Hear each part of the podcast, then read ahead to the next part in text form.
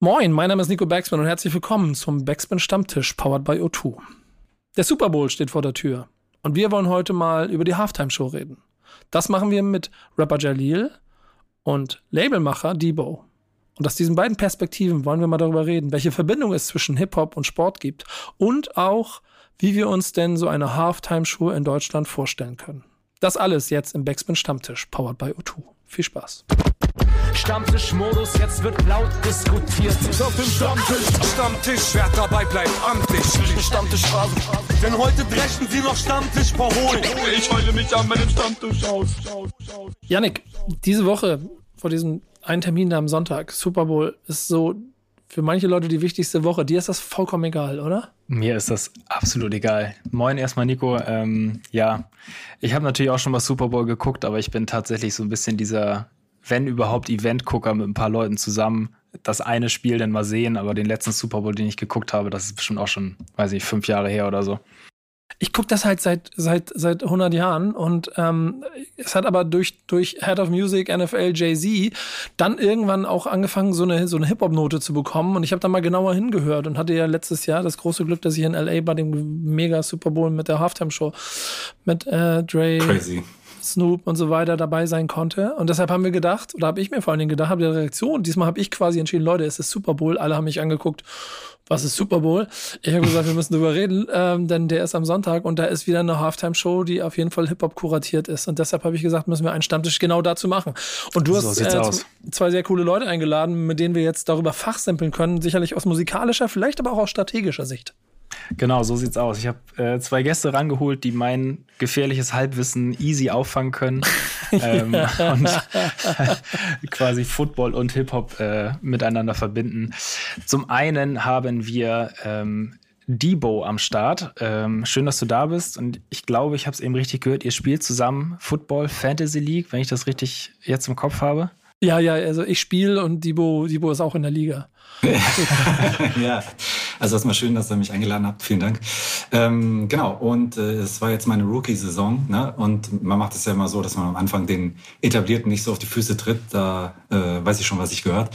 Aber es wird sich natürlich nächste Saison ändern und äh, werde ich auf jeden Fall ähm, die Backspin-Redaktion ordentlich blamieren, hoffe ich. Ja, da ehrlicherweise hoffe ich auch drauf. Ich habe in meiner ersten Rookie ähm, Fantasy League habe ich die Liga gewonnen und seitdem kacke ich ab. Ich quasi einmal so und seitdem. Hast du alleine gespielt die erste Runde? Ja. Nee, äh, das auf jeden Fall. Das war aber seitdem ne, das ist schon äh, dramatisch. Aber wir haben ja noch ein paar Plätze frei. Vielleicht haben wir heute ja einen neuen Gast, der auch Bock hat auf Fantasy Football. Wie sieht's denn damit aus? Mal gucken nächste Ja. Saison. Mal gucken, mal gucken. Wir geben unser Bestes, dass du nächste Saison noch einen neuen Mitstreiter hast. Unser zweiter Gast heute ähm, direkt aus Berlin, Jalil. Schön, dass du da bist. Danke für die Einladung. Vielen, vielen, vielen Dank. Ich freue mich auf jeden Fall am Start zu sein. Und jetzt die wichtige, wichtige Antwort auf meine Frage. Nächste Saison Fantasy Football League. Ob ich dabei bin? Oh, ich weiß nicht. Ich weiß nicht, Nico. Ich will mich nicht committen, wenn, wenn ich nicht weiß, ob ich die Zeit dafür habe. Ich habe Ja, gerade so viele ist- Sachen ist- auf dem Tisch. Aber, das, Deshalb, das, äh, äh, aber weißt du, was das Gute bei mir ist? Ich quatsch ja Leute wie Dibo trotzdem rein, die mir auch immer fünfmal gesagt haben, ich weiß gar nicht, ob ich Zeit dafür habe. Ja. Komm mit rein, wir probieren es erstmal. Komm einfach Das mal Geile rein. ist, dass die noch extra meinetwegen den Draft, in so einer Liga wird ja dann, werden ja auch die Spieler gedraftet, dann haben die extra meinetwegen Ja. verlegt, weil ich zu dem äh, Termin keine Zeit hatte und zu dem Nachholtermin habe ich es dann auch nicht geschafft. Also richtig, äh, sehr, sehr, sehr schöner Einstand von mir. Und habe ich mich erstmal richtig beliebt gemacht in der Liga. Ja, würde ich, für, Charlie, würde ich für dich auch alles machen. Wir finden einen Weg, damit Willst du das auch alles kannst. Ne? Ja. Das ist gut. Ja, Ähm, aber das- ja das- ich bin, äh, ich gebe mir Mühe. Ich Ja, gebe mir Mühe, mein Bester. Ist, ist aber nicht ganz das Thema heute, aber so halb. Denn wir wollen natürlich, so, also wir werden nicht über Football reden, glaube ich, sondern mehr über das Drumherum. Denn das muss man ehrlicherweise sagen, ist schon seit, seit, seit, seit Dekaden das zweite große Highlight, wenn es um das Sportliche geht, dass das Musikalische daneben ja genauso einen Impact in der ganzen Welt hat. Und ähm, ja, Janik, damit dein Redeanteil zumindest auf die 5% heute kommt, äh, erzähl doch mal, was wir uns überlegt haben. Wollte ich gerade sagen. Also erstmal schön, dass es hier immer noch das Hip-Hop-Format ist und nicht eins deiner unzähligen äh, Football-Sportformate. Ähm, deswegen, klar, der Super Bowl ist der Aufhänger. Ähm, wir wollen heute über Hip-Hop ähm, und Sport im Allgemeinen vielleicht sprechen, ähm, am Beispiel vom Super Bowl. Ähm, mit Rihanna ist ja zum zweiten Mal in Folge jetzt wieder ein Hip-Hop-R&B, Hip-Hop-R&B-Künstlerin in der Halftime-Show am Start. Ähm, nachdem es ja letztes Jahr Dr. Dre, 50, Eminem, Snoop Dogg, Mary J. Blige waren. Ähm, Und in den USA ist dieses ganze ja, Hip-Hop-Ding, sag ich mal, ähm, irgendwie so in der DNA, das ist so gelebt, ähm, auch halt, wie man es jetzt sieht in diesen Halftime-Shows.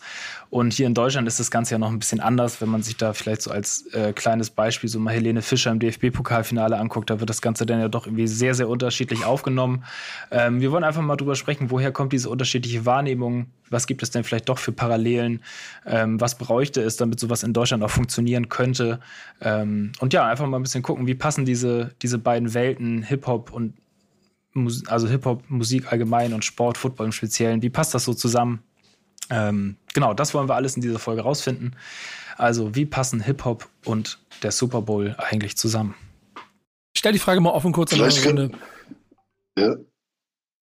Also, mein Gedanke ist gerade, beziehungsweise, weil ihr es jetzt gerade so ausgesprochen habt, also findet ihr, dass Rihanna in den Kosmos Hip-Hop gehört? Weil, guck mal, ich sehe ich seh Rihanna eher, weil, wenn ich so an die vergangenen Halftime-Shows denke, es gab ja auch schon The Weeknd, äh, Michael Jackson hat es vor zig Jahren gemacht und so weiter und so fort. Und Rihanna ist für mich auch eher ein Pop-Artist, insofern, dass sie quasi auch mit Hip-Hopern zusammengearbeitet hat, genau wie The Weeknd. Aber ich finde, sie ist eher in der Vein drin, als dass ich ihre Halftime-Show so richtig mit Dre und Snoop und so gleichsetzen würde, die ja wirklich Hip-Hop, Hip-Hop sind.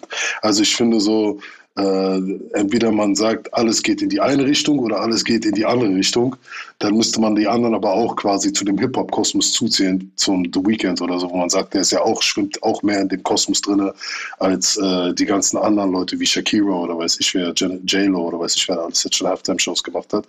Äh, von daher weiß ich nicht, ob ich das jetzt so ob ich jetzt sagen würde, die sind jetzt gerade die Zweiten oder wie man das anpendeln kann. Was denkt ihr denn?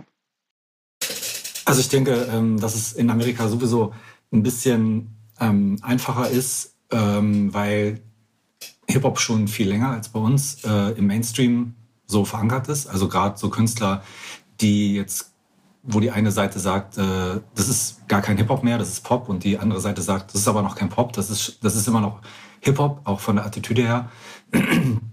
Und äh, ich glaube, die, diese Künstler, wie du schon gesagt hast, The Weeknd, äh, Rihanna, Beyoncé und so, die, äh, die sind gar nicht mehr in dieser Kategorie. Und ähm, das fällt natürlich dann leichter, wenn du dann beide äh, Genres so bedienen kannst und sich kein Genre ausgeschlossen fühlt.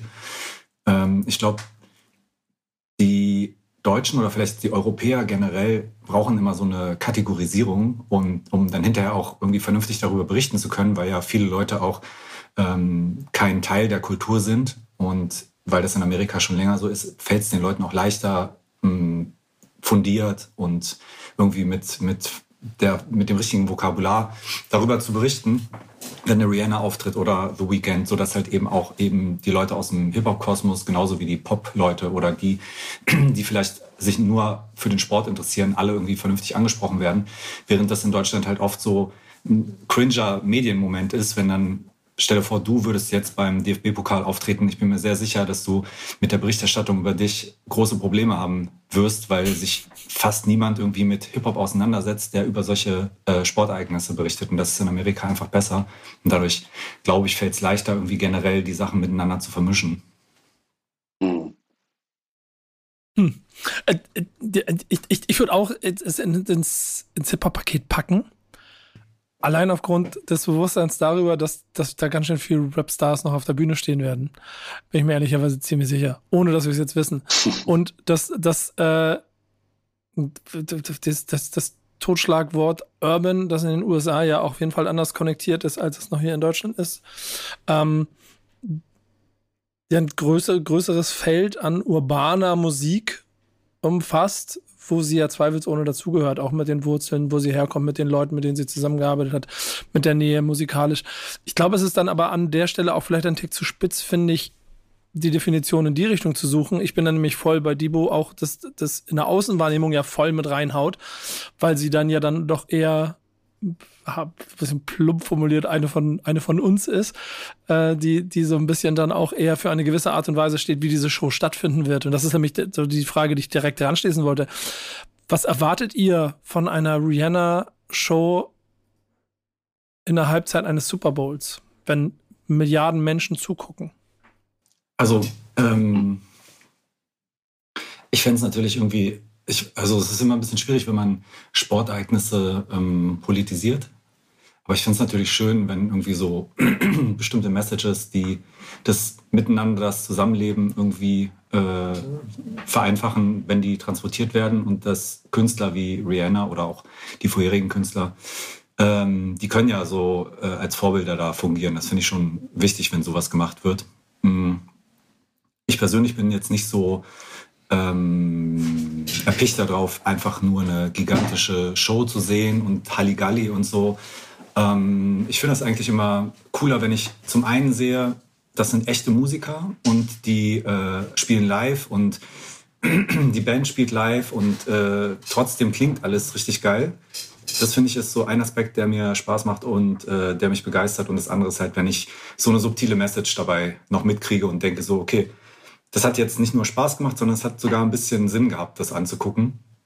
Ansonsten ähm, finde ich es mh, oft besser, wie es in Deutschland gemacht wird, dass halt äh, quasi die Halbzeitshow genutzt werden kann, um auf Toilette zu gehen und äh, sich mal kurz was zu essen zu holen und dann geht mhm. das eigentliche Ereignis weiter so. Ne?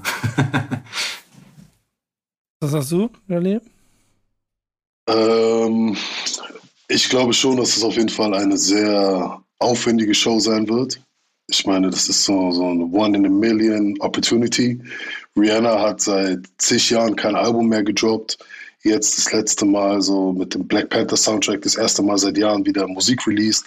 Deswegen gehe ich stark davon aus, dass sie die Gelegenheit nutzen wird, um definitiv so richtig auf die Kacke zu hauen, den Leuten einfach mal zu zeigen, so hey, ich bin immer noch am Start, ich bin hier, ich habe einen krassen Katalog bis jetzt und vielleicht sogar auch neue Musik anzuteasern oder zu sagen, hey, jetzt kommt was von mir äh, und die Opportunity auch zu nutzen, um den Leuten zu zeigen, hey, jetzt, jetzt habe ich wieder ein Werk am Start, jetzt habe ich ein Projekt am Start. Also vom Timing her wäre es eigentlich ideal und ich meine, sie ist jetzt auch äh, sie ist äh, eine sehr, sehr große Künstlerin so und äh, glaube ich, will sich auch irgendwann so in der Regel in der Öffentlichkeit mit einer Beyoncé gleichstellen und den ganzen Leuten, die so, weißt du, so eine kleine Generation vor ihr waren. Deswegen glaube ich, dass sie dementsprechend auch ihre Show so aufziehen wird, dass es so mindestens das Level hat von der Beyoncé Halftime Show, dass man wirklich so pompös und so groß auftritt und so viel Action machen wird. Deswegen gehe ich davon aus, dass es definitiv das sein wird. Ich, ich, also ich, ich sehe so viel Konfetti und Lichtstrobo und jeder hat so ein komisches Armband am Handgelenk und macht die ganze Zeit, muss die ganze Zeit so hin und her waven und so oder den Arm hoch ja. und runter und dann oder dann die wahrscheinlich kriegen sie an den kleinen Umbrella, Ella, eh, eh, eh. Das, das wäre das wär ja mal die, die Showsache, denn äh, ja, jetzt mal allgemein gesprochen, ne? Und jetzt, jetzt können wir ein bisschen rumfiktieren, mhm. weil das finde ich ja das Schöne daran. Und das gehört für mich auch ein bisschen zu dem, wie viel Hip-Hop passt da rein oder generell, wenn du das hast, wie, wie ziehst du dem Ganzen den Hoodie über quasi? Was braucht es denn, damit es eine geile Hip-Hop-Show ist? Also, oder damit es eine geile Show ist, also die, damit meine ich so sinnbildlich, dass es das ein bisschen durchbricht. Das, ich wäre von Taylor Swift oder von irgendeiner Country-Sängerin ausgegangen dieses Jahr, nachdem wir letztes Jahr Hip-Hop seinen Vater und seine Mutter da in L.A. hatten. Auf einmal ist, ist mit Rihanna so der nächste Black Community Star und, und wie du schon sagst, Thibaut, klares, auch dann stell ja auch ein klares Statement irgendwie drin. Vielen Dank, Jay-Z, offensichtlich, du machst da sehr gute Arbeit, dass auch dieses Jahr wieder das davon belegt ist, sodass sie nächstes Jahr wieder sagen können, ja, können wir wieder einen Rapper hinstellen. Wir haben jetzt ja Pop, Popmusik gemacht. Äh, was, was, was, was braucht es denn in euren Augen äh, so als Show oder als Gesamtpaket-Elemente, damit es auch eine, eine krasse Botschaft hat? So formuliere ich es mal. Ich frage das immer sehr offen an euch, aber geht beide rein, bitte. Ich glaube, primär äh, ist das eine Ding, worauf sie natürlich achten werden, die Einschaltquoten. Wie viele Leute werden gucken, etc. Ich glaube, das ist der allerwichtigste Faktor, dass die einfach sehen, dass äh, es finanziell und auch von dem ganzen Aspekt drumherum einfach Aufmerksamkeit generiert, dass die Leute drüber reden. Ich glaube, das Wichtige ist einfach eine professionelle Show, dass einfach nichts schief geht, dass alles von A bis Z durchgeplant ist, dass da wirklich eine Show ist, wo keiner sagt, ey, äh, die sind den Leuten da zu sehr vor die Füße getreten. Also was die, äh, Debo vorhin auch angesprochen hat, mit den politischen Statements und so, ist cool. Ich hoffe auch, dass da auf jeden Fall was kommt. Aber natürlich muss man da auch immer in dem Corporate Amerika vorsichtig sein, weil wenn es zu extrem ist, dann ist in dem nächsten Jahr auf jeden Fall kein Rapper mehr dabei. Deswegen hoffe ich, dass es eine gesunde Mitte hat und vor allem muss Rihanna auch aufpassen, dass wenn sie zu viele Gäste reinholt äh, und zu viele Hip-Hopper, dass sie sich selber nicht den Moment wegnimmt. Ne? Dass die Leute dann nur noch auf die, die Stars warten, wer kommt als nächstes, wer ist jetzt am Start und so, sondern sie muss da wirklich eine feine Linie fahren zwischen ihrer eigenen Show, wie groß mache ich mich selber, dass ich, wie, wie ich es vorhin schon gesagt habe, auf einem Level mit einer Beyoncé und so bin, aber wie kann ich auch äh, einen Überraschungseffekt kreieren, dass die Leute sagen, boah krass, damit habe ich gar nicht gerechnet und ich glaube, das sind sehr, sehr wichtige Aspekte, die die da durchdenken müssen. Ja, hätte ich jetzt auch gesagt. Also die Gäste sind natürlich irgendwie wichtig, dass die zur richtigen Zeit äh, mit dem richtigen Song irgendwie äh, mit auf die Bühne kommen. Sie hat ja eine Menge Hits und dann hm, glaube ich, die werden auch im Fokus stehen.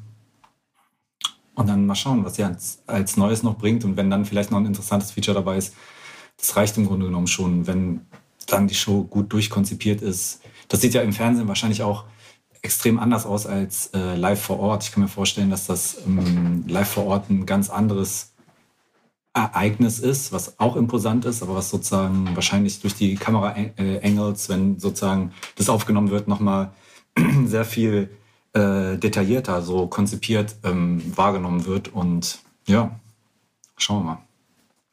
Ich fände es auch viel krasser, wenn sie statt äh, so Rapper auf die Bühne zu holen, mit dem man vielleicht rechnet, so wie jetzt ein Jay-Z oder sowas, wenn die einfach wirklich mal diese Riege von Beyoncé, J-Lo, mhm. weiß ich wer alles, einfach Stimmt. diese ganzen Frauen, die so, oh. weißt du, auf dem, auf dem hohen Niveau sind, die einfach mit auf die Bühne holt und ja. irgendwas mit denen zusammen performt, das wäre halt krasser Move, weil ich glaube, damit würde im ersten Moment keiner rechnen und es wäre auf jeden Fall was, wo sie Aufmerksamkeit generieren könnte, dieses äh, Female Empowerment Ding auch nochmal anstoßen könnte und so weiter. Ich glaube, das wäre definitiv ein Move, äh, der in, in, die Geschichtsbücher reingehen könnte, wenn sie wirklich alle Frauen aus ihrer jetzigen Generation holt und vielleicht auch neue und die, die vor ihr waren, die groß sind von Legenden, weiß ich nicht, die bis jetzt noch leben, vielleicht eine Janet Jackson oder so, bis zu neueren Künstlern. Das wäre schon heftig.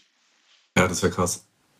Jetzt hätte ich Bock drauf, Janik, da du ja dann der äh, Chips auf dem Bauch Halbzeit-Halftime-Show-Gucker wärst. ähm, wird dich das triggern? Äh, voll. Absolut. Also ich meine, das wäre alles, was ihr gesagt habt, wären, wären sehr nice Kombis. Ich habe nur gerade überlegt, ob es denn, dafür fehlt mir jetzt so das, das Football oder auch Halftime-Show-Wissen. Ist es denn so Standard, dass die Leute sich so überraschungsmäßig noch irgendwie Gäste dazu holen? Oder ist einfach eigentlich so wie letztes Jahr schon klar, wenn mehrere auftreten, dann wissen es auch alle?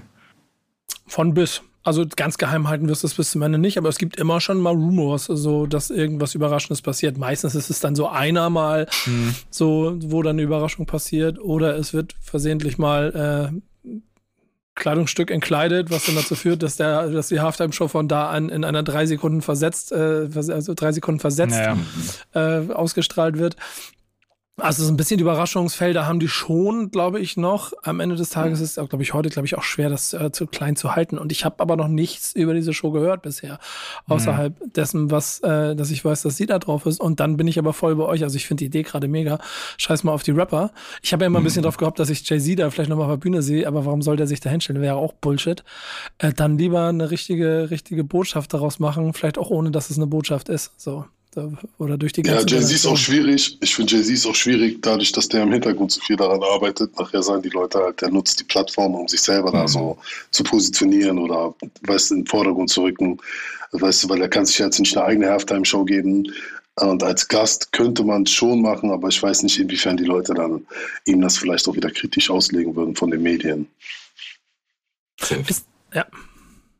Achso, sorry. Ich dachte, ich dachte, du wolltest gerade noch, noch einen hinterherlegen, Dibo. Mhm. Wir haben ja die Ursprungsfrage so im Raum gehabt, wie das zusammenpasst. Habt ihr so das Gefühl, also bei Basketball ist es offenkundig, aber das ist diese, diese, diese so ein bisschen Vermählung zwischen American Football und, und Hip-Hop, die an so einigen äh, Positionen ja stattfindet, dass das organisch ist? Also, also gehört das enger zusammen, so wie das bei Basketball seit Dekaden eigentlich schon gelernt ist? Oder ist das noch, äh, ist das noch ein bisschen konstruiert zwischen diesen beiden Sportarten zum Beispiel? Also ich finde, dass hm, beim Football gibt es so zwei Gruppen von Typen, die da als Spieler partizipieren. Das ist einmal wenn ich es jetzt ganz überzeichne, halt die Leute, die aus ähm, den Großstädten kommen, eben die, glaube ich, viel mit Hip-Hop in ihrer äh, Jugend zu tun gehabt haben die ähm, auch über Social Media oft mit irgendwelchen Hip-Hopern interagieren. Äh, und dann gibt's die andere größere Gruppe, das sei jetzt mal so salopp, sind so die Redneck-Dudes mit ihren langen Haaren, äh, die dann ähm, natürlich irgendwie nicht so eine politische Einstellung haben, aber die so von der, von der Optik her irgendwie ähm, auch gar nicht in dieses Hip-Hop äh, Cluster so reinpassen.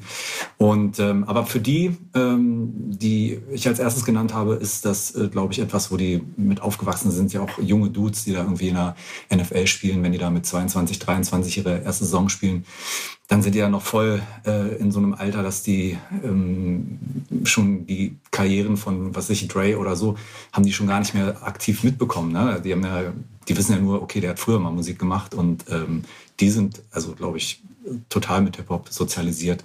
Und deshalb passt das auch total.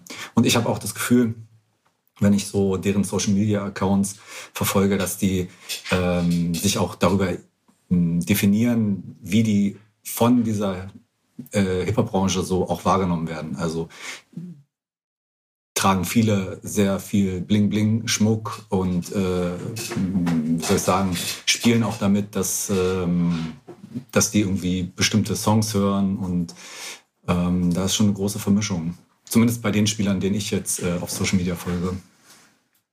Na, Jalil? Will dich nicht immer ja, anstupsen.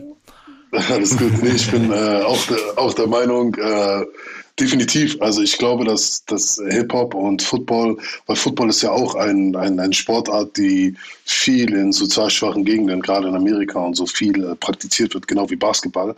Äh, bei Football ist es ein bisschen schwieriger, weil du da die, die Felder brauchst. Die sind jetzt nicht so oft draußen, äh, sondern das kommt dann eher durch ein Schulsystem oder ein Verein oder sowas, dass man dann diese Felder benutzen kann oder dass sie frei zugänglich sind.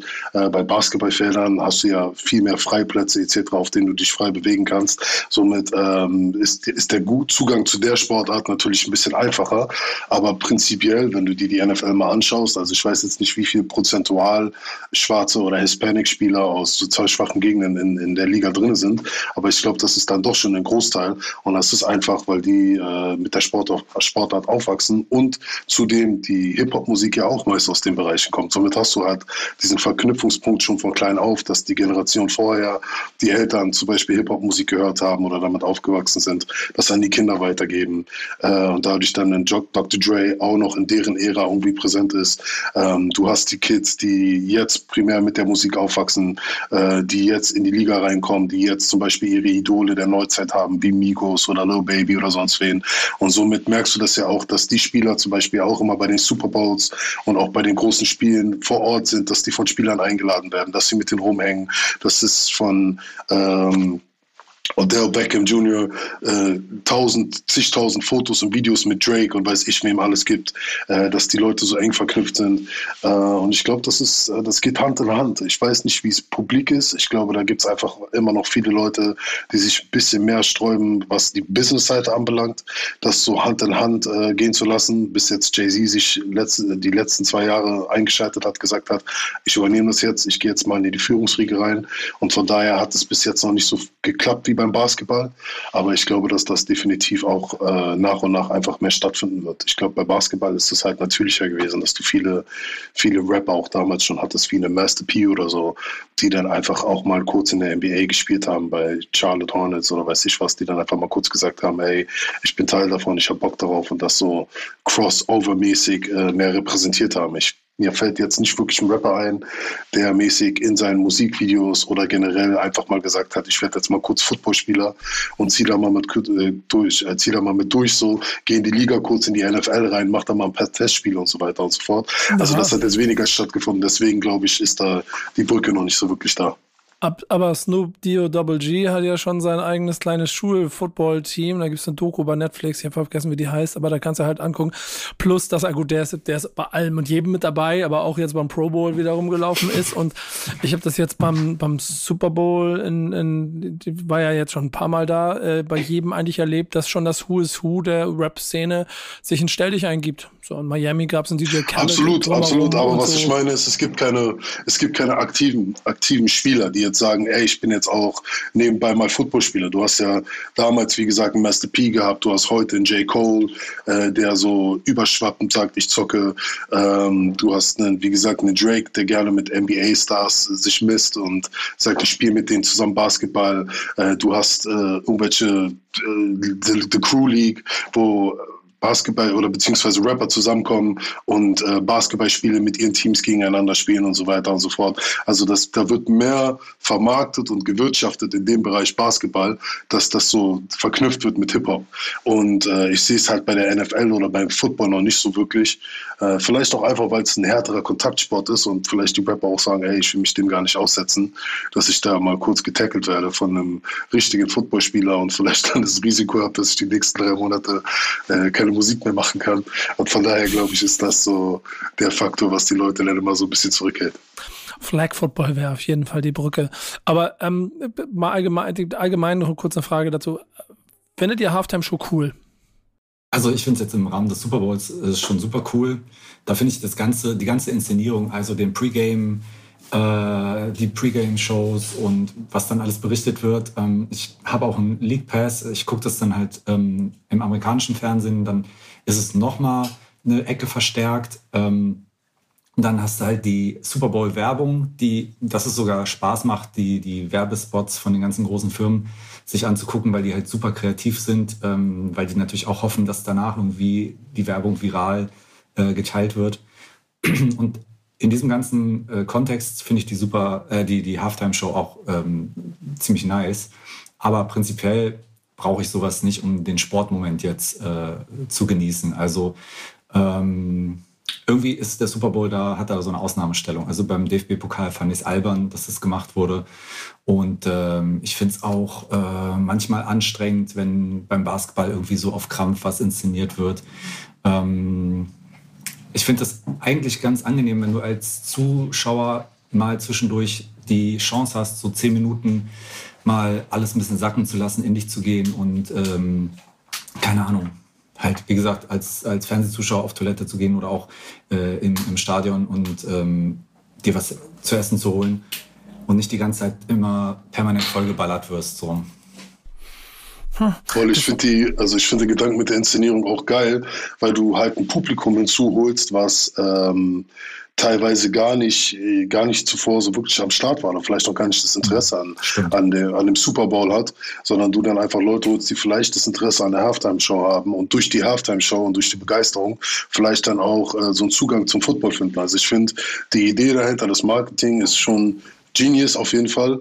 Ich muss sagen, es gab so einige Jahre, wo so viele Künstler aufgetreten sind, die mich gar nicht interessiert haben oder auch ich gar nicht so sehr into Football war, dass das Einzige, was mich manchmal interessiert hatte, waren die Filmtrailer, die gedroppt sind, weil der Super Bowl wird ja oft genutzt, um so zu gucken, äh, was kündigen wir für das Jahr an, welche großen Spots haben wir, welche großen Filme kommen für das Jahr. Und ich glaube, so das war auch so ein wichtiger Faktor für mich so äh, in der Vergangenheit damals, wo ich dann eher darauf geachtet habe und geguckt habe, okay, geil, welcher welcher Film wird jetzt gedroppt zum Super Bowl, was kommt dieses Jahr, welcher Trailer wird das erste Mal gezeigt und so. Und da gab es ja auch schon, schon, schon geile Sachen, die dann manchmal da so mäßig äh, primär beim Super Bowl dann gedroppt sind. Und äh, ich glaube, von dem Aspekt her, dass sie wirklich dann vom Marketing und so und von allem drumherum, was die alles in der Halftime-Show machen, das ist schon heftig. Also da muss man schon sagen, da sind die allen anderen Sportarten weit voraus. Also wie Dibo gesagt hat, beim DFB-Pokal, ja, braucht man gar nicht drüber reden. Äh, selbst in der NBA teils, äh, wenn du da manchmal die Shows siehst von den Leuten und was da gemacht wird, muss man auch fairerweise sagen, es ist Indoor, da kannst du jetzt nicht so ein Pyro-Feuerwerk losschießen, ne? das geht jetzt nicht. Äh, aber selbst da sind die meisten Shows halt auch einfach nicht so spektakulär und die Zeit ist halt auch viel kürzer. Ne? Die Breaks beim Basketballspielen sind halt viel kürzer, aber es ist halt schade, dass da auch noch nicht so wirklich überlegt wurde, dass man das Ganze auch auf ein geiles Level bringen kann, um die Leute zu unterhalten und die Leute so ein bisschen auch nochmal so mehr abzuholen. Aber du hast halt beim Basketball natürlich äh, immer eine Serie. Ne? Du hast nicht dieses eine Spiel. Das macht es halt natürlich auch so super einzigartig, dass Football sich noch nicht dazu hat hinreißen lassen, zum Glück ähm, so Serien von den Teams spielen zu lassen, sondern dass es halt wirklich dieses eine Spiel ist. Dadurch ist es halt dieser fokussierte Moment. Und ähm, ja, aber du hast recht. Also das ist natürlich äh, ein super, super äh, Gedanke, dass äh, über die Halftime-Show ganz viele Leute sich anfangen für den Sport zu interessieren, weil die dann vielleicht einfach die zweite Hälfte noch dranbleiben, nachdem sie es geguckt haben. Ähm, unter dem Aspekt habe ich es noch gar nicht gesehen. Das macht natürlich super Sinn, ja. Mhm. Das ist ja so ein bisschen eigentlich mein Fall. Also ich bin ja der typische ab und zu Football-Gucker irgendwie. Und für mich ist absolut das Drumherum plus Halftime-Show halt das, was am interessantesten an dieser ganzen Veranstaltung ist. Und mir ist es auch schon passiert, wenn ich dann irgendwie vor Jahren halt mal mit ein paar Leuten Super Bowl geguckt habe, so. Die erste Halbzeit war mehr oder weniger uninteressant für mich, dann kam die Halftime Show so, dann war man auf einmal wieder so da, das Event, das eigentliche Event irgendwie für mich hat stattgefunden. Und dann in die zweite Halbzeit bist du ganz anders reingegangen, mhm. weil du halt diesen Hallo-Wach-Effekt in der Mitte halt hattest. Also das kann ich mir auf jeden Fall sehr, sehr gut vorstellen, dass das für viele, für viele andere Leute genauso ist. Ja. Abroad auf jeden Fall. In den USA ist das vielleicht auch so die Pipi-Pause und trotzdem sind diese Commercials ja die teuersten auf der Welt. Ähm, der Impact, sei es Filme und oder auch Produkte. Also ich kann mich, ich kann mich da noch daran erinnern, dass das ist mal auch, da war es die Halftime Show selber und Eminem trägt einen, nee, Justin, Justin Timberlake trägt einen, den Dreier Jordan der zeitgleich mhm. bei Nike zum Start der App in, in, äh, in der App zur Verfügung stand und bis ich dann kapiert hatte, dass er in der App war, war er schon wieder ausverkauft. Also da gibt es auf jeden Fall geile Effekte. Sowas werden wir in Deutschland nicht haben bei einem DFB-Pokalfinale, so wie das schon mal klar. Trotzdem möchte ich diese Brücke mal nach Deutschland schlagen, weil wir ja doch in einem Land sind, in dem ähm, Hip-Hop immer mehr auch in Regionen kommt und das immer mit Jahren Abstand zu dem, was in, in, in, den USA und aber auch in, zum Beispiel in Frankreich los ist und auch immer mehr, ähm, wenn man Macht bekommt. Habt ihr das Gefühl, dass man in Deutschland eine Halftime-Show bei einem, einem Großsport-Event Hip-Hop-lastig bauen kann, dass sie funktioniert?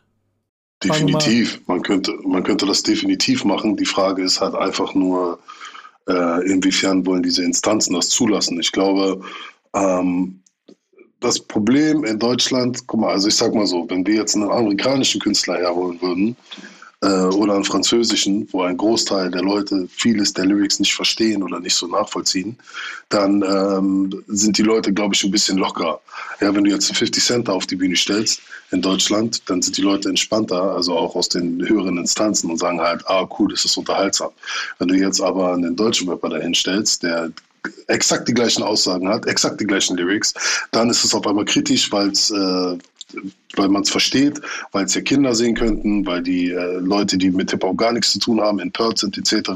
Und somit ist dann halt die Frage, wie sehr will sich ein Künstler einschränken lassen an seiner kreativen Freiheit, um äh, bei einem DFB-Pokal aufzutreten und seine Musik da zu performen und wie sehr sind die Instanzen da offen genug, um zu sagen, hey, wir lassen diese Halftime-Show zu.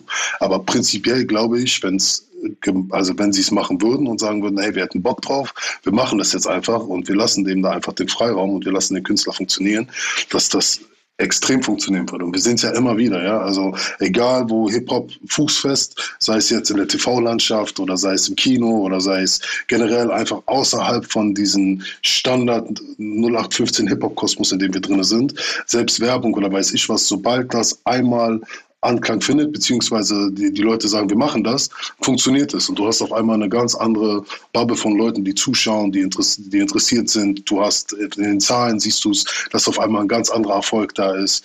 Ja, und das finde ich halt schade, dass es immer noch so ausgegrenzt wird und immer noch so getan wird, als ob wir so mäßig äh, keine Daseinsberechtigung haben. Wobei man anhand der Zahlen sieht, dass sobald äh, Leute was machen, die halt mit dem Background kommen, Hip-Hop in Serien reinstecken oder sonstiges, äh, die dann irgendwelche irgendwelche Erfolgsquoten haben, die vorher nie da waren, dass eigentlich das schon längst überflüssig ist, dass die Leute sagen müssten, ey, wisst ihr was, wir geben eurer Welt und äh, dieser Gesellschaft, aus der ihr kommt oder den, den, den Kosmos, den ihr repräsentiert, wir geben euch mehr Plattformen, wir geben euch mehr Möglichkeiten, euer, euch Gehör zu verschaffen, weil das ist ja auch die Realität, in der wir teils aufgewachsen sind oder die Sachen, die wir erlebt haben. Und das kannst du halt nicht einfach wegradieren und sagen, sowas existiert in Deutschland nicht oder äh, sowas hat in Deutschland keine Daseinsberechtigung.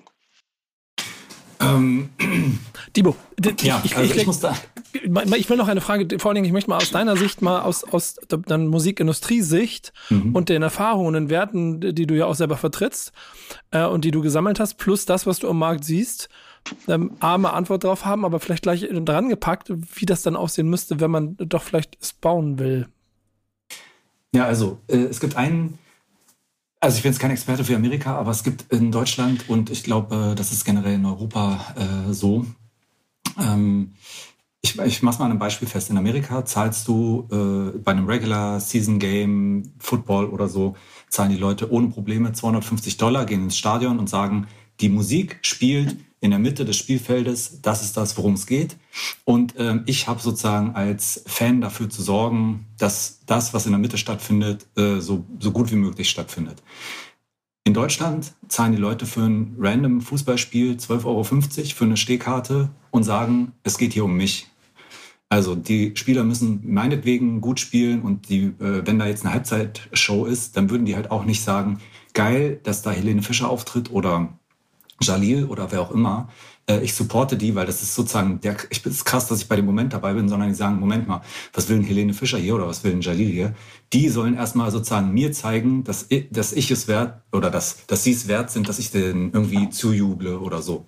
Und ähm, wenn du so eine Show machst, dann müsstest du meiner Meinung nach irgendwie ähm, versuchen, Leute dorthin zu bringen, die, die müssen nicht die bekanntesten sein, die müssen nicht die, ähm, die coolsten sein, sondern die müssen Songs liefern können, bei denen das Publikum das Gefühl hat, die können mitmachen, die können mitklatschen, die können mitsingen, die können, die kennen diese Textstellen.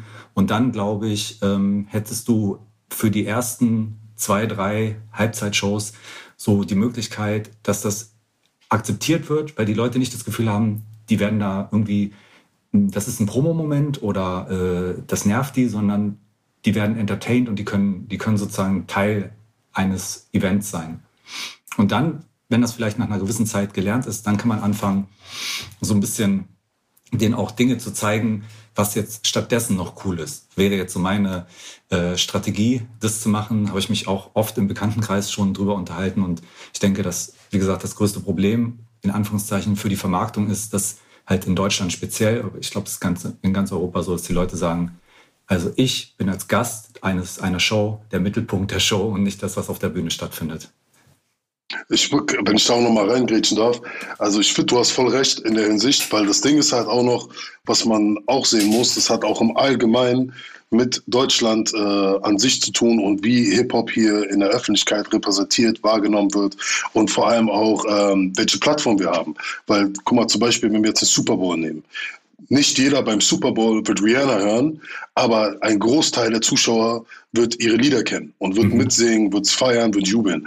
Wenn du das bei Rap machst und in einem wenn ich jetzt mal an ein Fußballstadion denke, dann wird bestimmt 60, 60, 70 Prozent wird den Rapper, der da steht, nicht kennen, wird sich gar nicht so fühlen, als ob der da irgendwie das Gefühl hat, okay, ich müsste mir jetzt die Musik anhören. Und vor allem der Unterschied ist, er kennt sie auch nicht aus dem Radio. Also das heißt, wir als Rapper, wir laufen ja auch wenig im Radio, unsere Musik läuft wenig im Radio. Und wenn, dann ist das sehr selektiv. Die nehmen sich eine Bubble von Künstlern, wo die sagen, die äh, stecken wir jetzt ins Radio und deren Musik ist radiofreundlich.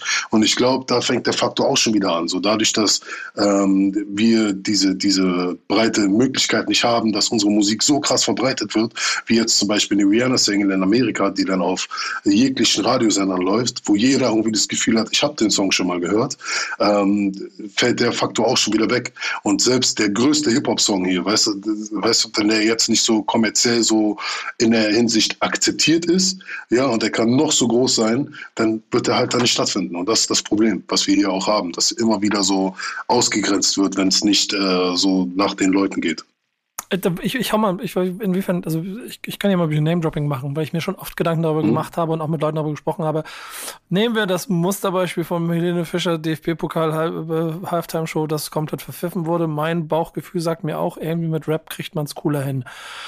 Aber dann ist die Frage, was und wo hat man die Schnittmengen, die alle Probleme, auch die wir schon angesprochen haben, plus die, die nun gesellschaftliche und die fehlende komplette Verwurzelung dieses Themas in der deutschen Gesellschaft so ähm, ähm abdecken. Sido also Halftime Show, funktioniert das?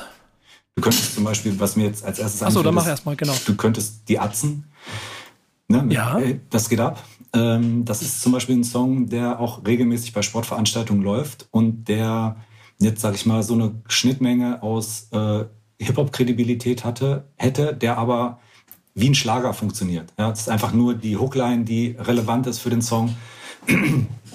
Und ähm, so, wenn du solche Songs findest, ich glaube tatsächlich, dass auch echt erstaunlich viele Chabos wissen, wer der Babo ist. äh, glaube ich, zumindest die Hookline mitgehen würden.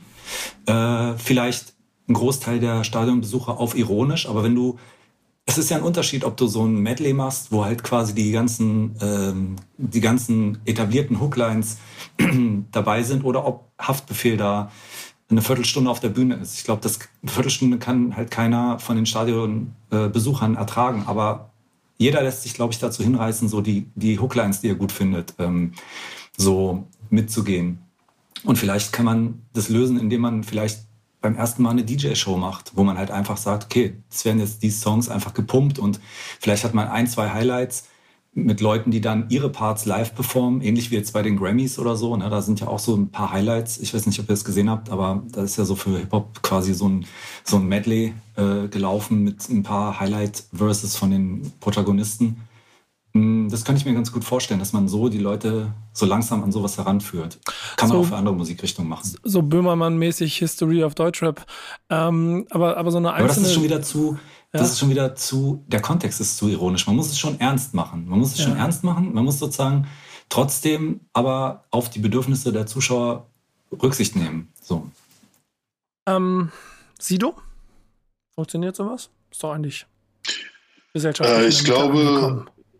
Ich glaube, Sido könnte definitiv funktionieren. Ja, also guck mal, zu deiner Frage auch, ob ob es cooler geht als das von Helene Fischer, hundertprozentig. Ne? Also ich glaube einfach diese, diese Grundbasis, auch äh, die Frage, wer definiert Coolness etc., ne? von wem kommt das, ist ja auch wieder so größtenteils, äh, von unserer Bubble wird alles cooler sein als das.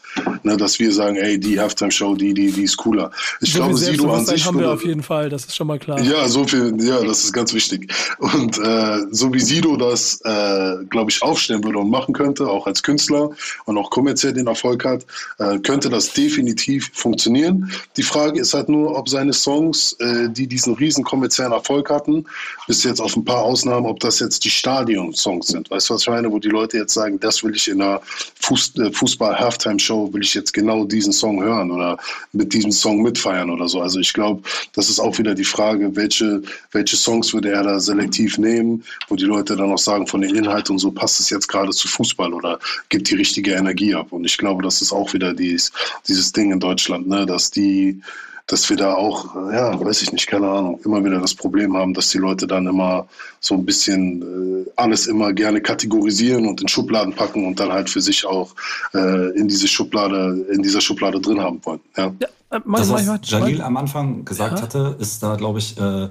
ganz wichtig, dass es ja für eine Menge Hip-Hop-Artists keine Option ist, Songs zu machen, die im Video, äh, die im Video, sag schon, die im Radio funktionieren. Dann mache ich lieber Songs, die in meiner F ähm, Fanbase und in den Playlisten funktionieren und verzichte auf diese Radiomusik. Aber würdest du sozusagen Kanäle aufmachen und würdest du eine Bereitschaft signalisieren von großen Sportveranstaltungen, dass diese Sachen da stattfinden können, wären, glaube ich, auch, und auch das Radio, dann wären, glaube ich, mehr Hip-Hop-Artists ähm, bereit, ähnlich wie Sido oder andere erfolgreiche Künstler, sich auch in diesen Songs, die halt Pop-Hooklines haben, äh, auszuprobieren. Und ich glaube, da würde eine Menge gutes Zeug bei rauskommen. Und ich glaube, der, der, Lass- das, lass- der, der kommerzielle Aspekt nervt Ja, halt. und, und deswegen, zum Beispiel, was mit Casper Materia Halftime Show? An Materia musste ich auch denken. Also ich finde, Materia passt doch eigentlich wie die Faust aufs Auge in dem Ganzen. Also er selber mit dem Fußball-Background, die wirklich die Hits-Singles sind poppig Aber das, genug, du musst, gelernt du musst deine genug. Songs kennen, um die feiern zu können. Sowas wie, hey, das geht ab. Das hörst, du hörst einmal diese Hookline und dann kannst du, selbst wenn du den Song noch nie gehört hast oder nur drei, Ja, vier die hat Mal aber irgendwo auch. gehört Die hat hast. aber auch. Wir haben, wir haben, äh, wir Keiner hat haben, mehr Bock.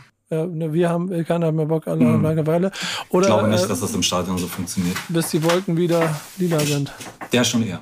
Ja. Da braucht er einen von. Da gibt es nämlich auch eine interessante, das Thema ist schon jetzt XXL und wir habt auch noch beide Themen mitgebracht. Ich habe schon Angst, ich überlege schon, ob wir die streichen, damit wir in dieser Runde hier bleiben können. Weil das muss dann aber der, der leitende Chefredakteur hier entscheiden. Ähm, ich, ich muss ein bisschen was muss ich hier von meinen Schultern ablegen. Ja, ja. Ähm, aber da, es gibt so ein Ding, die London Games, NFL London Games, habe ich mir jetzt schon ein paar Mal angeguckt. Und NFL Deutschland Spiel, die beiden hau ich nochmal ganz mit rein. NFL Halftime, das ist ja nämlich der nächste nicht vorgeschlagen hat, Crow.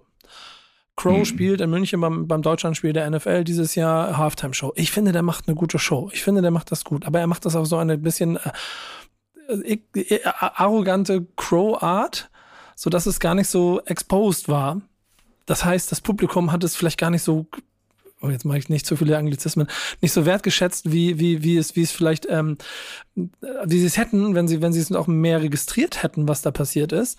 Äh, und trotzdem, glaube ich, war es, war es kein Misserfolg, weil die Leute zugehört haben und es mitgekriegt haben. Ich habe auf der anderen Seite London Games vor kurzem Eich gesehen, der dieses Jahr, da ist er mhm. aufgetreten. Ne, ich glaube, das war dieses Jahr. Und das, und da war auch noch so eine Rock-Kombo dann die Woche danach. Und das war so vollkommen Wayne, da habe ich mehr Gebrabbel im Stadion gehört, als ich den Rapper, der dann aber auch nur in einer Ecke stand mit dem Mikrofon und hat gerappt. So, da war nichts mit Show, da war keine Bühne, gar nichts. Das heißt, du musst schon auffahren können, also in die Mitte und und Pyro und, und Knall und das muss, das muss so äh, aussehen, dass sich da was bewegt. Ähm, das, das braucht es auf jeden Fall, ähm, damit es, glaube ich, funktioniert. Und das ist das, was mir dann für Deutschland auch immer wieder auffällt. Du brauchst schon irgendetwas, was greift. Und ich finde krass, dass du Materia hier auszählst, gerade für eine Halftime-Show. Da habe ich mich fest drauf eingeschossen schon. Also ich würde das nie ihm absprechen, dass er das nicht geil hinkriegt. Aber so mein erster Impuls ist, dass ähm, es liegt ja nicht an Materia, sondern dass das übliche Materia im Rahmen von so einem äh, NFL-Spiel in Deutschland, würde ich sagen, funktioniert. Ich halte das Publikum dafür, äh, was alles, was Popkultur betrifft, viel affiner als das Publikum beim DFB-Pokal. Beim DFB-Pokal musst du, glaube ich, so schon mit Gröl-Songs bieten können. Irgendwie auf eine gewisse Art. Aber vielleicht schätze ich es auch falsch ein. Ne? Das ist jetzt nur so mein Bauchgefühl. Ich weiß es ja nicht. Fühlst du eine Materie? Ich glaube auch, dass ich glaube, also der Unterschied ist auch, dass zum Beispiel bei einem NFL in Europe äh, Spiel, da gehen die Leute primär wegen dem Event hin. Also die Leute kaufen sich Tickets, weil sie Teil des Events sein wollen und sagen wollen, okay, ich bin jetzt einmal dabei. Ich habe Football mal live in Deutschland gesehen und ich habe diese Teams gesehen und automatisch haben die Leute dann auch so ein bisschen Affinität zu diesen, zu diesen Events und der American Culture und Shows und ah, da muss was passieren und so weiter und so fort. Und es ist ja auch, auch die Erwartungshaltung, mit der man reingeht. Bei einem DFB-Pokal sind die Leute halt primär wegen Fußball da, weil sie in ihren Fanblocks drin sind, weil sie sich selber feiern, weil sie ihren Fanblock feiern und so weiter und so fort. Also das heißt, du hast ein ganz anderes Publikum, was dahin geht und sagt, ey, ich möchte jetzt Teil des Spiels sein und ich möchte das hier live sehen, weil ich so ein Hardcore-Fan der Mannschaft bin oder weil ich ein Hardcore-Fußball-Fan bin. Und die Leute Leute, die halt zu einem Event gehen und sagen, ich möchte jetzt, weißt du, ich sehe dieses NFL-Tickets kaufen eher wie ähm, zu einem Konzert gehen. Wie jemand, der sagt, ey, ich kaufe mir jetzt Konzerttickets, weil ich zu einem Event gehen will, weil ich jetzt ein Event sehen will. Und ich glaube, da ist es, weißt du, wir haben es ja auch in, in Paris jetzt gesehen gehabt bei dem Basketballspiel. Da haben wir auch viele Leute gehabt, die einfach nur bei dem Ding da waren, äh, um einfach mal bei einem Event da zu sein. Man hat es an, anhand der Stimmung des Basketballspiels gesehen. Die Leute haben gar keine Basketballstimmung gehabt, sondern die haben so eine Event Stimmung gehabt. Da hat jemand einen Alley-Oop-Dank gemacht und die Leute saßen im Publikum haben so gemacht. Mhm. Weißt du, was ich meine? Also das ist so, für mich ist das so surreal. Und deswegen glaube ich, für die Leute ist es dann einfach eher der Gedanke, dass sie bei dem, bei dem Event dabei sein wollen. Und das macht den sehr, sehr großen Unterschied, dass man die Halftime-Show dann auch anders akzeptiert. Ja. Ich meine, wir waren gerade in Paris. Und diese Halftime-Show von einem Rap-Superstar aus Frankreich mit zwei, dreieinhalb Millionen Hörer, äh, potenziellen Hörern bei Spotify äh, äh, und er steht da und da habe ich wirklich das Publikum mehr reden hören als den Rapper performen. Ja, okay, aber das, also da muss man auch sagen, fairerweise, der, die Show war auch leider Müll. Also der Typ hat der, also ich, das war auch leider dem geschuldet, dass der da auf Krücken, kam, genau. der hat sich, der hat sich verletzt, aber der saß dann quasi auf einem Stuhl und hat gerappt, während zwei Frauen links, rechts neben ihm getanzt haben. Dann ist er kurz aufgestanden, hat sich auf seiner Krücke abgestützt, der konnte sich gar nicht bewegen, hat kein, also der stand einfach auf einem Fleck und hat gerappt.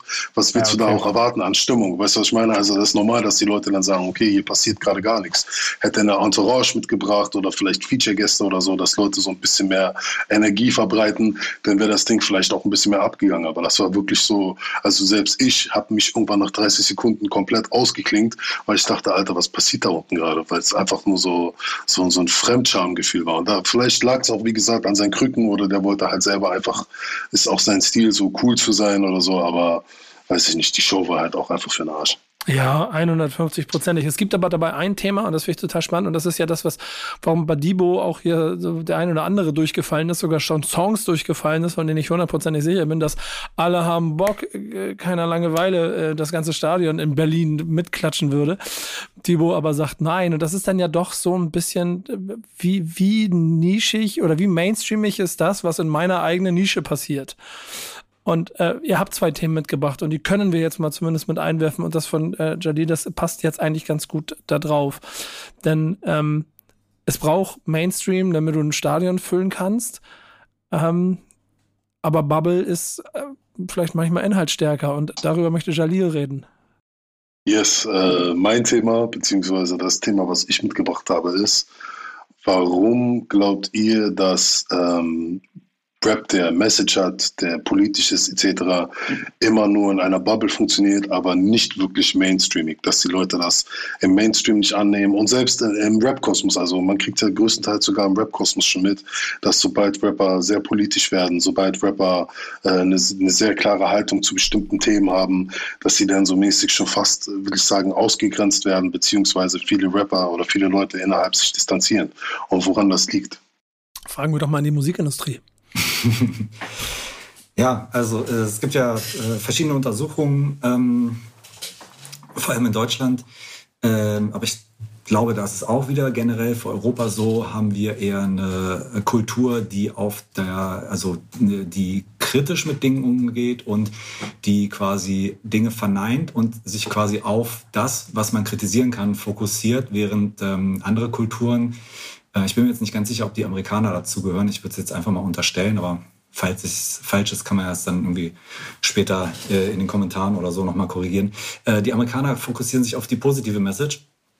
Und äh, das führt natürlich dazu, wenn du Leuten das entschulden kannst, wenn die jetzt, äh, wenn du 50 Prozent von einem Text bestätigst und bei den anderen 50 Prozent bist du eigentlich so ein bisschen kontra, dann bist du halt in Amerika eher jemand, der sagt, ey geil, dass jemand mal das, das und das ausgesprochen hat, das muss ich äh, supporten und das teile ich.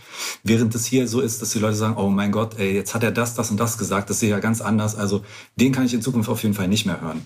Und diese Problematik haben wir ja generell ähm, in, in den Medien und äh, so, ne, dieses äh, die Cancel Culture, die ja auch zuhauf besprochen wurde und wo ähm, auch ich mir schon oft habe gefallen lassen müssen, dass ich da zu viel ähm, cancel und kritisiere und bin auch oft in mich ein, äh, äh, äh, so quasi in mich gegangen und musste dem auch zustimmen. Man lässt sich da sehr schnell in Deutschland dazu verleiten, Dinge schlecht zu reden, obwohl die vielleicht gar nicht so gemeint waren.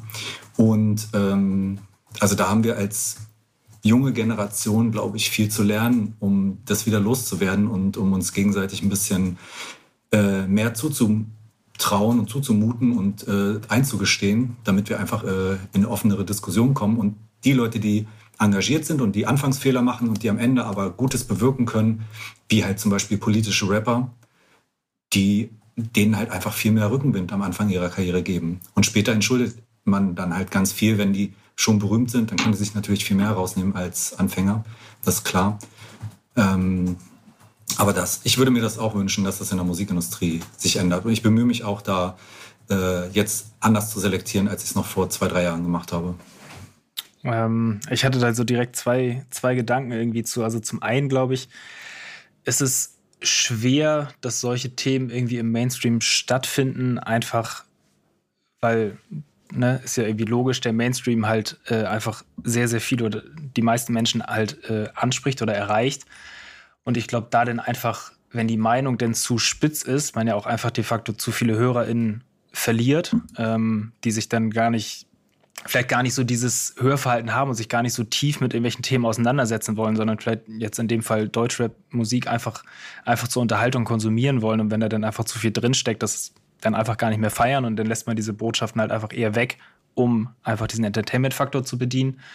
Ähm, und dann glaube ich, haben wir gerade so in, der Deutschrap-Szene auch so ein bisschen irgendwie ein Problem in der Diskussionskultur. Ich finde, das ist immer, es ist sehr wenig mal miteinander reden. Es ist immer sehr viel direkt, deine Meinung ist falsch, weil und deine Meinung ist per se schon mal scheiße. Ähm, dass es dadurch zwangsläufig irgendwie sehr in, diesem, in dieser Bubble bleibt, dass man naja, halt irgendwie dann doch mit den Leuten diskutiert, die dann mehr oder weniger die gleiche Meinung haben, was dann vielleicht nicht so richtig zielführend ist, aber oft, glaube ich, eine offene Diskussion mit wirklich der Gegenseite, wenn man es jetzt mal so nennen kann, in welches Thema es da auch geht, einfach oft einfach nicht zielführend ist.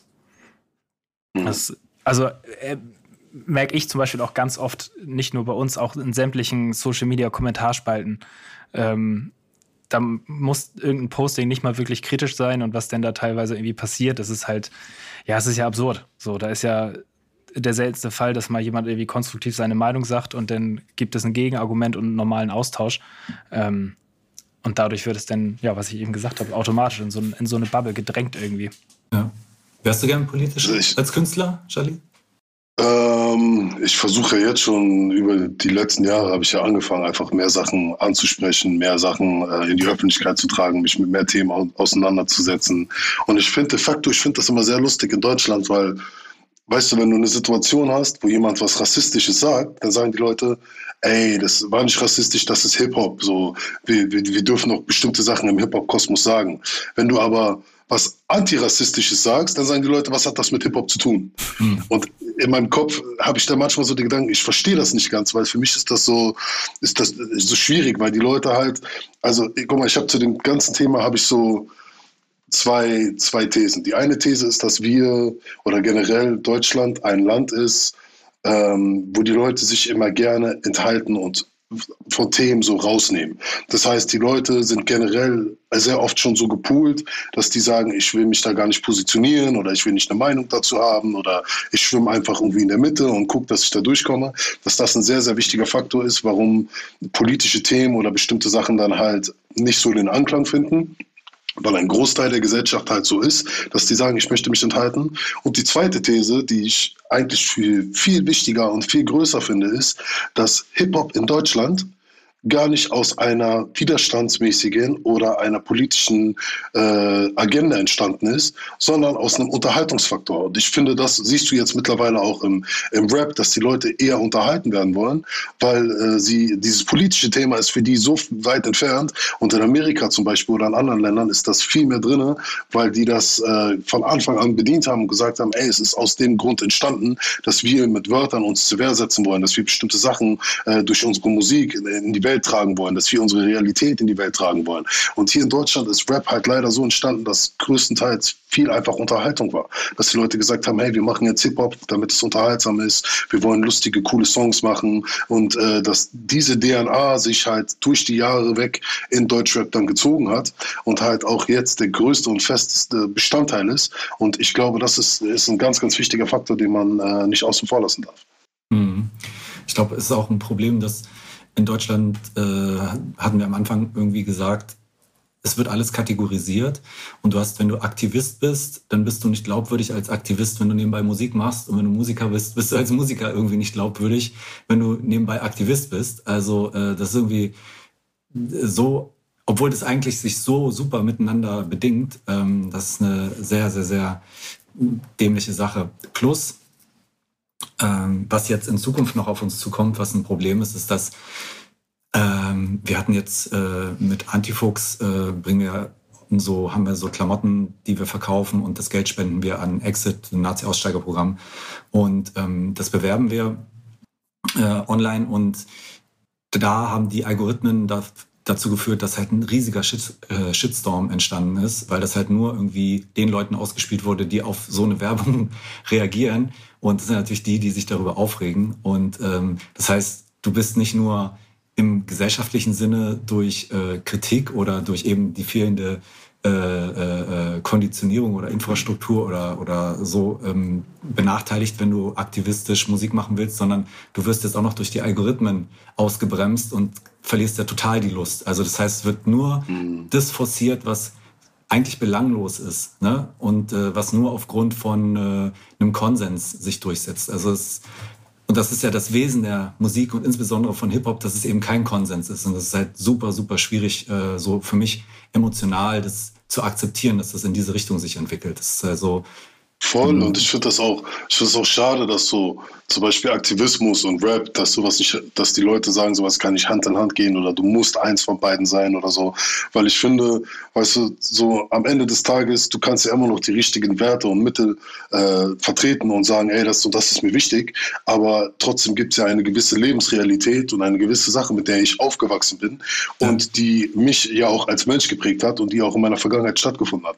Das heißt, du kannst das nicht wegradieren, nur weil ich zum Beispiel jetzt sage, hey, ich möchte die Sachen, die die in meinem Umfeld sind oder die Menschen um mich herum mit bestimmten Werten verbessern oder ich möchte da, wo ich aufgewachsen bin, einfach dafür sorgen, dass die Kids mit einem anderen Verständnis für die Welt, mit einem anderen Dings aufwachsen. Äh, das heißt ja nicht zwangsläufig, dass jetzt jeder Song von mir die ganze Zeit nur politisch sein muss oder nur diese Werte vermitteln muss, weil es gibt immer noch eine gewisse Lebensrealität, mit der ich aufgewachsen bin und bestimmte Dinge, die in der Welt noch passieren oder auch manchmal Sachen, die mich auch immer noch umgeben oder so eine gewisse Kontroversität äh, einem automatisch umgibt, wenn man wenn man zum Beispiel in Berlin unterwegs ist oder so. Und ich glaube, das kannst du halt auch nicht ausradieren, weil das halt immer noch Dinge sind, die aktuell stattfinden. Und ich glaube, die Leute müssen halt verstehen, dass man als Künstler auch immer zwischen diesen zwei Welten schwimmt und schwimmen kann, weil man sich da halt auch nicht komplett rausnehmen kann. Weißt du, mhm. das ist halt einfach ein Fakt. Wenn du so aufgewachsen bist oder unter gewissen Umständen aufgewachsen bist, dann kannst du dich nicht von heute auf morgen von all den Umständen lösen oder deine Vergangenheit jetzt so einen Schnitt machen und sagen, das existiert nicht mehr, ich gucke jetzt nur noch nach vorne und rap nur noch über Sachen, die vor mir sind,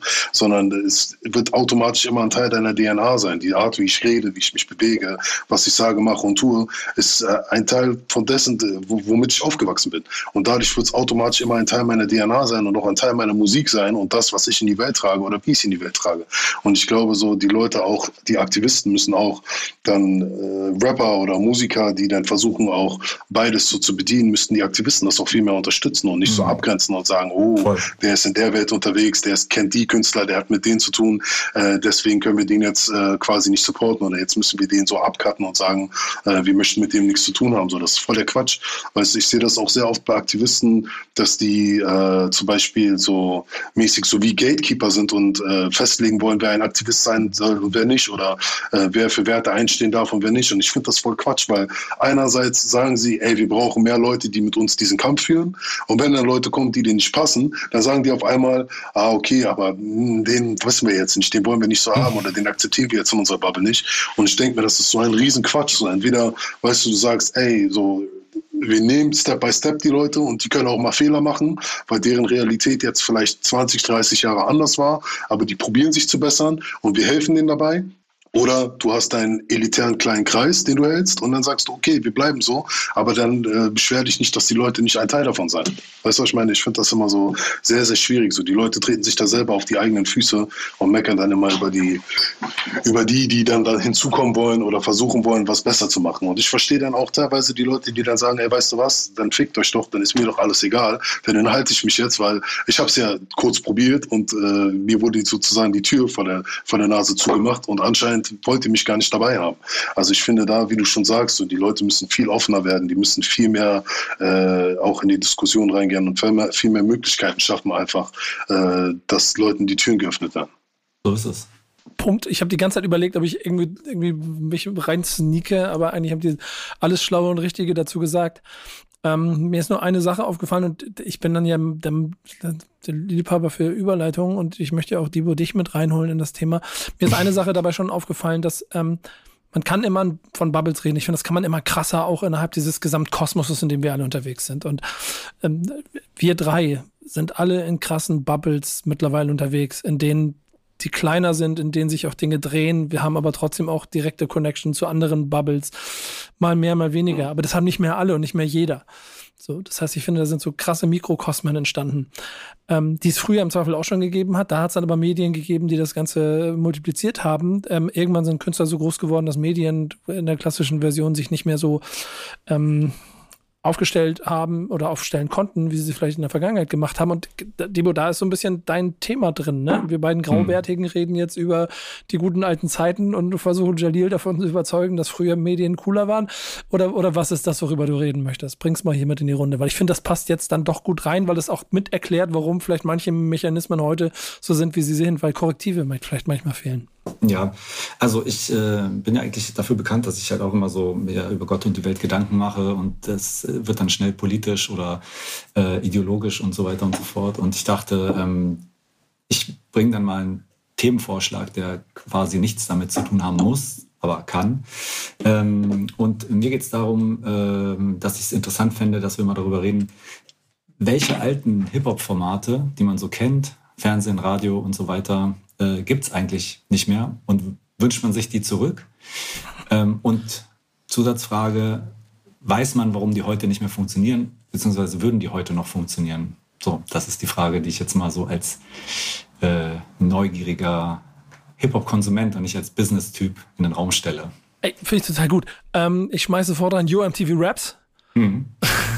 äh, auch, auch weil ich gerne, ich, weil ich gerne Erdlover-mäßig auf dem Stuhl sitzen würde in, der deutschen Version. So ist es.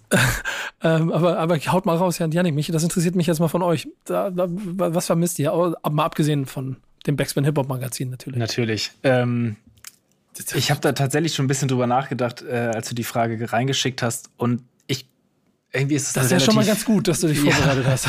eine relativ nüchterne Antwort, auf die ich da gekommen bin. Aber ich glaube tatsächlich, die meisten ähm, Formate, also es klingt so, so einfach, aber gibt es halt natürlich nicht mehr, weil, weil die Zeit sie einfach überlebt hat, weil, weil es irgendwie weitergeht und der Bedarf nicht mehr so da ist. Und habe ich an mich selber gedacht, und das ist jetzt kein reines Hip-Hop-Format, aber zum Beispiel früher, wenn ich aus der Schule gekommen bin, war immer klar Fernseher, MTV, äh, TRL.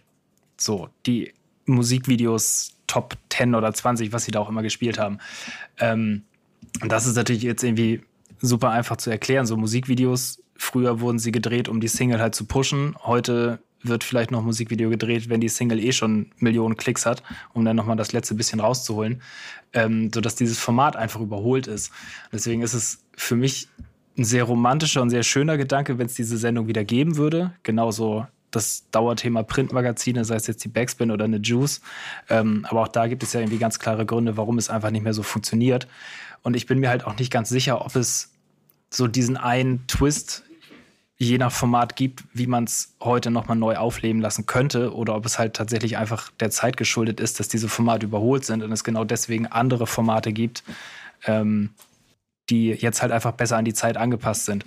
So, ich habe früher auch liebend gerne Nico und Kolleginnen geguckt, anderthalb Stunden Interviews mit äh, irgendwie jedem Deutschrapper mir reingezogen. Ähm, ist ja nun auch nicht mehr so en vogue. Jetzt macht man es halt in Livestreams oder halt in kleineren 10 bis 15 Minuten ähm, Vlogs, äh, die dann kein klassisches Interview mehr sind. Ähm, das sind, glaube ich, einfach so Sachen, dass diese Formate da einfach irgendwie zwangsläufig mit der Zeit gehen mussten. Ähm, und der, alles andere irgendwie so ein bisschen was für, für Romantiker ist. Also es gibt ja auch Gegenbeispiele, so das Wetter zum Beispiel ist immer noch ein, ein Musikmagazin, was ja wunderbar funktioniert. Ähm, aber da gehört dann natürlich irgendwie einiges dazu, das so heute 2023 noch so auf die Beine zu stellen. Ja, sehr viel, sehr viel Liebhaberei und funktionieren ist da wahrscheinlich auch kein Medienkonzern, sondern sehr viel Schweiß und Tränen, die darin stecken, um aber diesen Traum leben zu lassen, den ich großartig finde und deshalb natürlich auch sowas immer gerne sofort supporte. Jalil, was vermisst du? Ähm, ehrlich gesagt vermisse ich auch teils dieses äh, Gefühl, dass es eine Show gibt, auf die man sich freut. Weißt du, so wie jetzt, ich, was gibt es als Beispiele? So Hip-Hop-mäßig gab es in Deutschland zum Beispiel Mix wie Raw Deluxe oder sowas. Einfach bestimmte Shows, wo man das Gefühl hatte, hey, man kommt äh, nach Hause man guckt sich das an. Ich glaube, das hängt viel mit dem Faktor zusammen, dass, also warum es heute nicht mehr funktioniert, dass es diese Exklusivität nicht mehr gibt. Früher, wenn du TRL eingeschaltet hast oder Mix wie Raw Deluxe oder sonstiges, dann war, hast du das geguckt, um zum Beispiel was Neues zu entdecken oder weil du wusstest, ey, Rapper XY hat ein Video zu dem und dem Song gemacht oder das kommt jetzt oder die Premiere kommt um äh, die und die Uhrzeit und du wolltest dann nach Hause gehen und das unbedingt auf dem Fernseher schauen. Und mittlerweile ist das halt alles durch Social Media, durch, durch das Internet, durch YouTube etc. abgelöst. So auch Interviews zu gucken. Man hat sich gefreut, wenn man früher Yo MTV Raps gesehen hat, da unten eine Gruppe war, die man gefeiert hat. Äh, von, ich weiß früher, wo ich noch klein war, so Bone Thugs and Harmony oder so, wo die auf einmal da saßen und ich äh, bin durchgedreht und habe mich gefreut, dass ich das durch Zufall irgendwie gesehen habe. Und äh, diese Exklusivität ist einfach weg. So, man kann sich heute on demand alles angucken, man kann sich alle Musikvideos selber anschauen, Interviews, ich gebe irgendeinen Künstler ein bei YouTube, kann mir zigtausend Interviews von dem angucken. Also das heißt, diese Formate sind mittlerweile so breit gestreut und es gibt nicht mehr dieses, diese ein, zwei Medien, die die Outlets sind für Künstler. Das ist jetzt mittlerweile halt einfach, ja, wie gesagt, alles on demand ist. Und ich glaube, das ist der Grund, warum diese meisten Sendungen heutzutage auch nicht mehr funktionieren würden, weil jeder sich halt auch selber präsentieren kann. Und ich kann über Social Media jeden Künstler mittlerweile irgendwie so verfolgen. Der gibt so viel von sich preis, dass diese, diese Ebene weg ist, dass ein Interview mir irgendwas noch preisgibt, was ich vielleicht von dem noch nicht weiß oder noch nicht gehört habe, sondern ich kann alles mittlerweile über den googeln und der selber gibt sich über Social Media preis. Würde ich klar Einspruch, Herr Ehren, sagen, was den Inhalt und die Deepness dessen angeht und vielleicht auch die Reflexion dessen, was man macht. Ähm, ja. aber, aber verstehe, bin, bin 100% äh, konform zu all dem, was du sonst da drumherum beschreibst, ne? Weil das ist ja genau, also wenn du, wenn du willst, kannst du alles von dir erzählen, kannst alles machen. Du brauchst niemanden mehr selber, kannst den Jalil TV-Kanal machen und machst deinen eigenen Scheiß. Ich glaube, die Reflexion und die Tiefe kriegst du halt nur durch, durch, durch, durch Projektionsfläche hin, so. Und das ist, glaube ich, auch das, was am ehesten auch immer noch da sein wird und auch bleiben wird. So, das kriegst du ja immer mal wieder mit. So, ich finde, ich finde so über die Grenzen hinaus schon, dass man so bestimmten Formaten ansieht, dass da dann auf einmal Reichweiten auch bei, bei YouTube wieder entstehen, wo man sich wundert, oh, krass, okay, ist auch nur ein Talk. Und trotzdem knallt rein, weil man die Leute das vielleicht hören will, vielleicht weil es der eine Mal ist, der kommt und nicht regelmäßige Austausch und dann sitzt da mal eine Person und dann redet sie auf einmal mal, dann ist es vielleicht auch ein besonderer Effekt und nicht mehr dieses promohafte ein Album im Jahr und acht Interviews äh, und äh, da wäre dann Divo ja, das wäre wär im Zweifel auch immer dein Job mitzukoordinieren, wo man denn Künstler, Künstlerinnen immer überall hinsetzt, um möglichst breit zu streuen. Da verstehe ich auch, dass sich das ein bisschen verliert.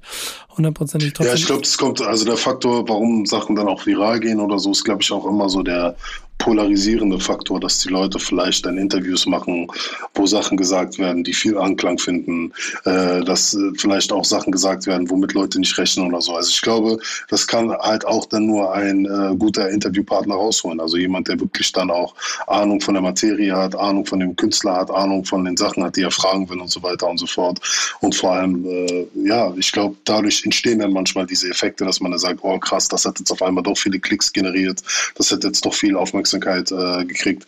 Ich glaube, heutzutage sind wir in so einer Zeit angelangt, wo die Leute halt einfach nur noch polarisieren wollen, irgendwie nur noch was schaffen wollen, was irgendwie viral geht, was Aufmerksamkeit kreiert und so weiter und so fort. Und ich glaube, wenn man damit seine Interviews halt nicht hinterher ist und halt nicht sowas macht, dann äh, flacht man halt schnell ab in dem ganzen Markt, wenn die Leute halt nicht das Gefühl haben, da steckt jetzt was drin. Also diese klassischen Interviews, wie zum Beispiel, lass uns mal über dein Album reden, äh, wie lief die Produktion ab, wie viele Songs hast du gemacht und so weiter und so fort.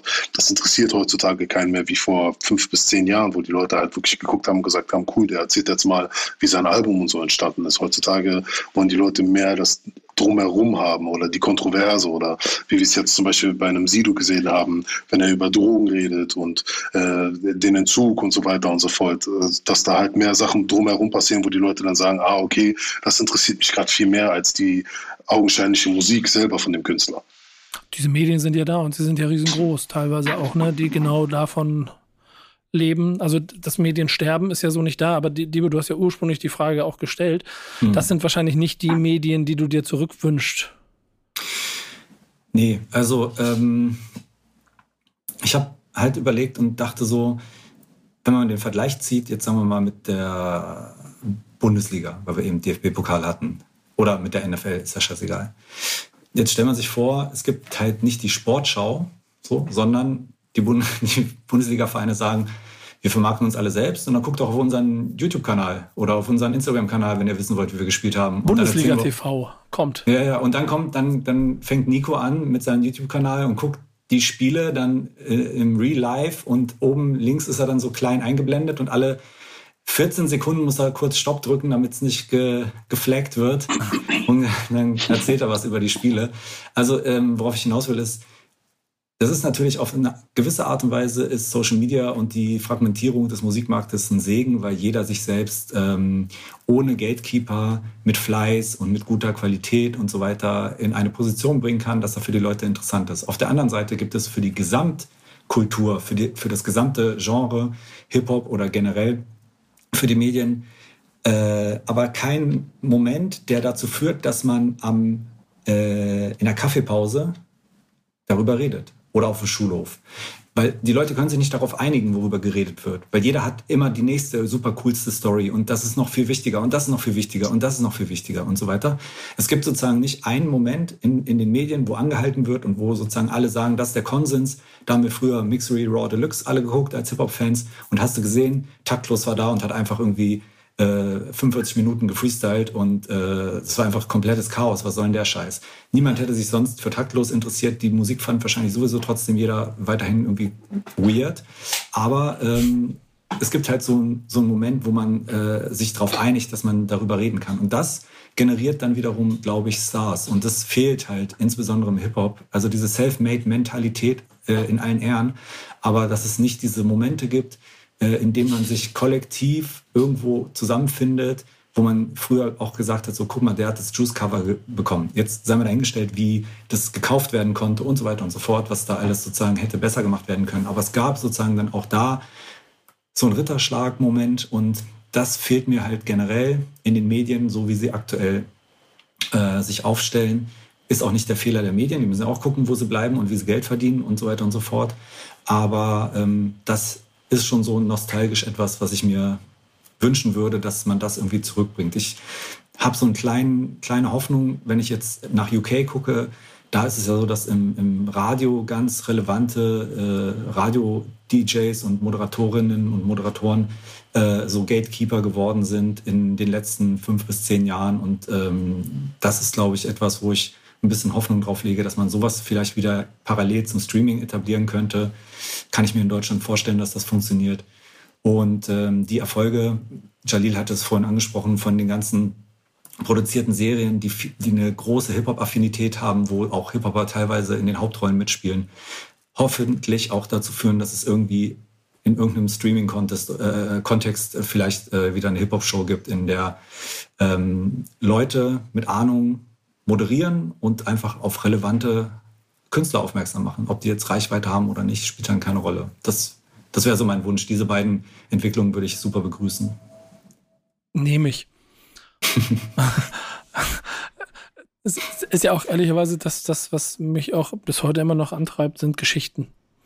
Und die werden, ja. das wird auch immer so bleiben. Und ich, ich beobachte auch mit großem Interesse, wie sich das da draußen entwickelt und wie ich habe ehrlicherweise ist ja, weil ich ja nun mal auch zu den Medien gehöre, von denen wir sprechen und wo sich auch das klassische Format mit irgendwo einem Café setzen und zwei Kameras auf und Maria zwei Stunden über das Album, das, das weiß ich selber, dass ich das überholt habe. Deswegen habe ich 2020 schönen Dank äh, Pandemie auch Pause gemacht und habe einfach mal das ein Jahr sein lassen und auf Reichweiten und alles mögliche geschissen, weil ich mir selber einen Weg finden wollte, wie ich, wie ich mein Grund Bedürfnis nach Geschichten und nach dem, was ich gerne so kontemäßig machen möchte, dass ich das mal ein bisschen neu definieren muss und bin glücklich mit so einem Format und freue mich aber auch immer mal wieder, wenn ich Menschen treffe und kennenlerne und dann ausführlich in Stundenweise mich mit denen darüber äh, austausche, aber vielleicht auch manchmal nur Reportagen habe mit Leuten wie Jalil oder so, halt durch, durch die Weltgeschichte fahre und im ganz anderen Kontext mal gemeinsam Dinge machen. Das ist vielleicht auch die, dieser bunte äh, Strauß Blumen, der es für mich dann ein bisschen schöner macht. Ich ja, habe aber das, das gleiche Gefühl, dass das dieses eine Ding nicht verloren gehen wird und dass es dafür vielleicht einen anderen Raum wieder braucht und eine gewisse mhm. Art von Gatekeeper oder das, das, das, war ja schon immer so eine Rolle, die man, also die, die ich ja auch schon immer so ein bisschen hatte in dem, was ich da gemacht habe, aufgrund der Neutralität auf vielen Spielfeldern mit dabei zu sein. Die wird, glaube ich, nicht verloren gehen. Ich glaube, diese, diese ähm, Sensationshascherei, die wir gerade haben, so mhm. mit ganz vielen Medien, weil es immer um Reichweite geht. Die ist dann definitiv kontraproduktiv, aber auch da wird es eine Welle geben, die dazu sorgt, dass man, genau wie du, ich glaube, es gibt, sind gerade dabei, dass wieder mehr Inhalt in, in Texten gefragt ist und ich glaube, wir sind auch dabei, dass wieder mehr Inhalt in Gesprächen ge gefragt ist. So, und dass es dafür Räume geben wird. Wo die entstehen und wie die entstehen, das muss man mal sehen. Ich glaube, auch da trotzdem, dass ich klassisch, lass mal Shisha-Café treffen und ja, wir machen hier, stellen hier eine Kamera auf Shalil, wenn die Anfrage kommt, die das, das sage ich ab. Aber wenn, wenn, wenn ich, ich habe auch schon ein paar, ich habe schon ein paar abgelehnt, keine Sorge. Ja, das, das ist nicht. Nee, aber zu dem, was du sagst, ich habe halt auch einfach die Hoffnung, dass ähm, dass vielleicht irgendwann mal ein Format kommt oder eine Radioshow oder sonstiges, weißt du, es kann dann so ein Mix sein von beiden, was so ein bisschen wie Breakfast Club in Amerika ist, weißt du, weil die haben ja auch irgendwie eine gute Mitte gefunden zwischen Gossip und wirklich ein Interview führen, hinter die Person gehen und so weiter und so cool, fort. Ja. Weil jetzt gerade, wenn du diese Deutschrap-Medien anguckst, ist alles nur 99 Prozent nur noch Gossip. Gossip, Gossip, Gossip. Was hat der über den gesagt? Was hat der gemacht? Wo geht der boxen? Wo wandert der aus? Was, die ganze Zeit hörst du nur noch die ganze Zeit nur noch so ein Scheiß. Und es geht mir selber auch voll auf die Nerven, weil ich denke, ey, das hat doch viel mehr zu bieten. Und vor allem lässt es uns ja auch ab einem gewissen Punkt als Musiker und die ganze Szene so ein bisschen lächerlich aussehen, wenn äh, Leute auch von außen kommen und gucken und sagen, okay, da findet ja nur Gossip statt. Da, der sagt was über den, der über den, das, was ist da für ein Gerücht in der, in der, in der Luft. Und ich finde persönlich, dass wir generell einfach wieder Formate finden müssen, die alles so ein bisschen vereint. Ja, Gossip ist, gehört natürlich auch dazu, ist auch so ein Teil der Geschichte, aber vor allem auch äh, Aussagen hat und vor allem auch ein bisschen mehr tiefer in die Charaktere reingeht, in die Musik und alles drum und drumherum. Und dass diese Formate halt in Deutschland vollends fehlen. Und ich weiß nicht, wo man solche Plattformen schaffen kann, weil ich meine, Radiosender, ähm, die wollen auch immer auf ihrem Spielfeld sozusagen den Ball halten und immer gucken, dass es so für sie funktioniert. Ne, ich meine, man hat ja, man hat die letzten Jahre gesehen, bei uns hat eine Radioshow gemacht bei bei äh, JamFM und weiß ich wo, bei KISS glaube ich auch. Und die Dinger sind von den, von den Zuhörerzahlen sind die explodiert. Weißt du, was ich meine? Und da sieht man halt auch wieder, es kann funktionieren, aber die äh, Radiosender wollen natürlich dann wieder den, den Ball in ihrem Feld haben, zu ihren Konditionen, zu ihren Dingen und so weiter und so fort. Und äh, dann die Rapper unter Wert verkaufen. Und das finde ich halt schade, weißt du, weil am Ende des Tages die Möglichkeiten sind da und äh, das Ding so aufzubauen, dass das lukrativ für alle ist, ist auch da. Aber da muss man halt auch die Rapper wertschätzen und das, was sie machen und die Möglichkeiten, die sie an den Tisch bringen. Und nicht so tun, als ob äh, die Rapper sich versuchen, irgendwo anzudocken. Punkt. Punkt. Wir sind uns einig. Ähm, wir haben hiermit ja auch quasi sowas wie eine Taskforce gegründet, damit wir genau dieses Format quasi jetzt hier öffentlich schon mal angefangen haben. Ich, yes, würde, mich, ich würde mich als Host zur Verfügung stellen. Äh, Janik, wie sieht's aus mit der Redaktion im Hintergrund? Machen wir. Ja, Easy. Jalil, erster Gast. Ähm, Debo, du machst dann, weißt dann Bescheid, ne? wie, wie wir, an welcher Stelle wir, an welcher Stelle wir wo, wie richtig kooperativ dann die Dinge noch größer machen.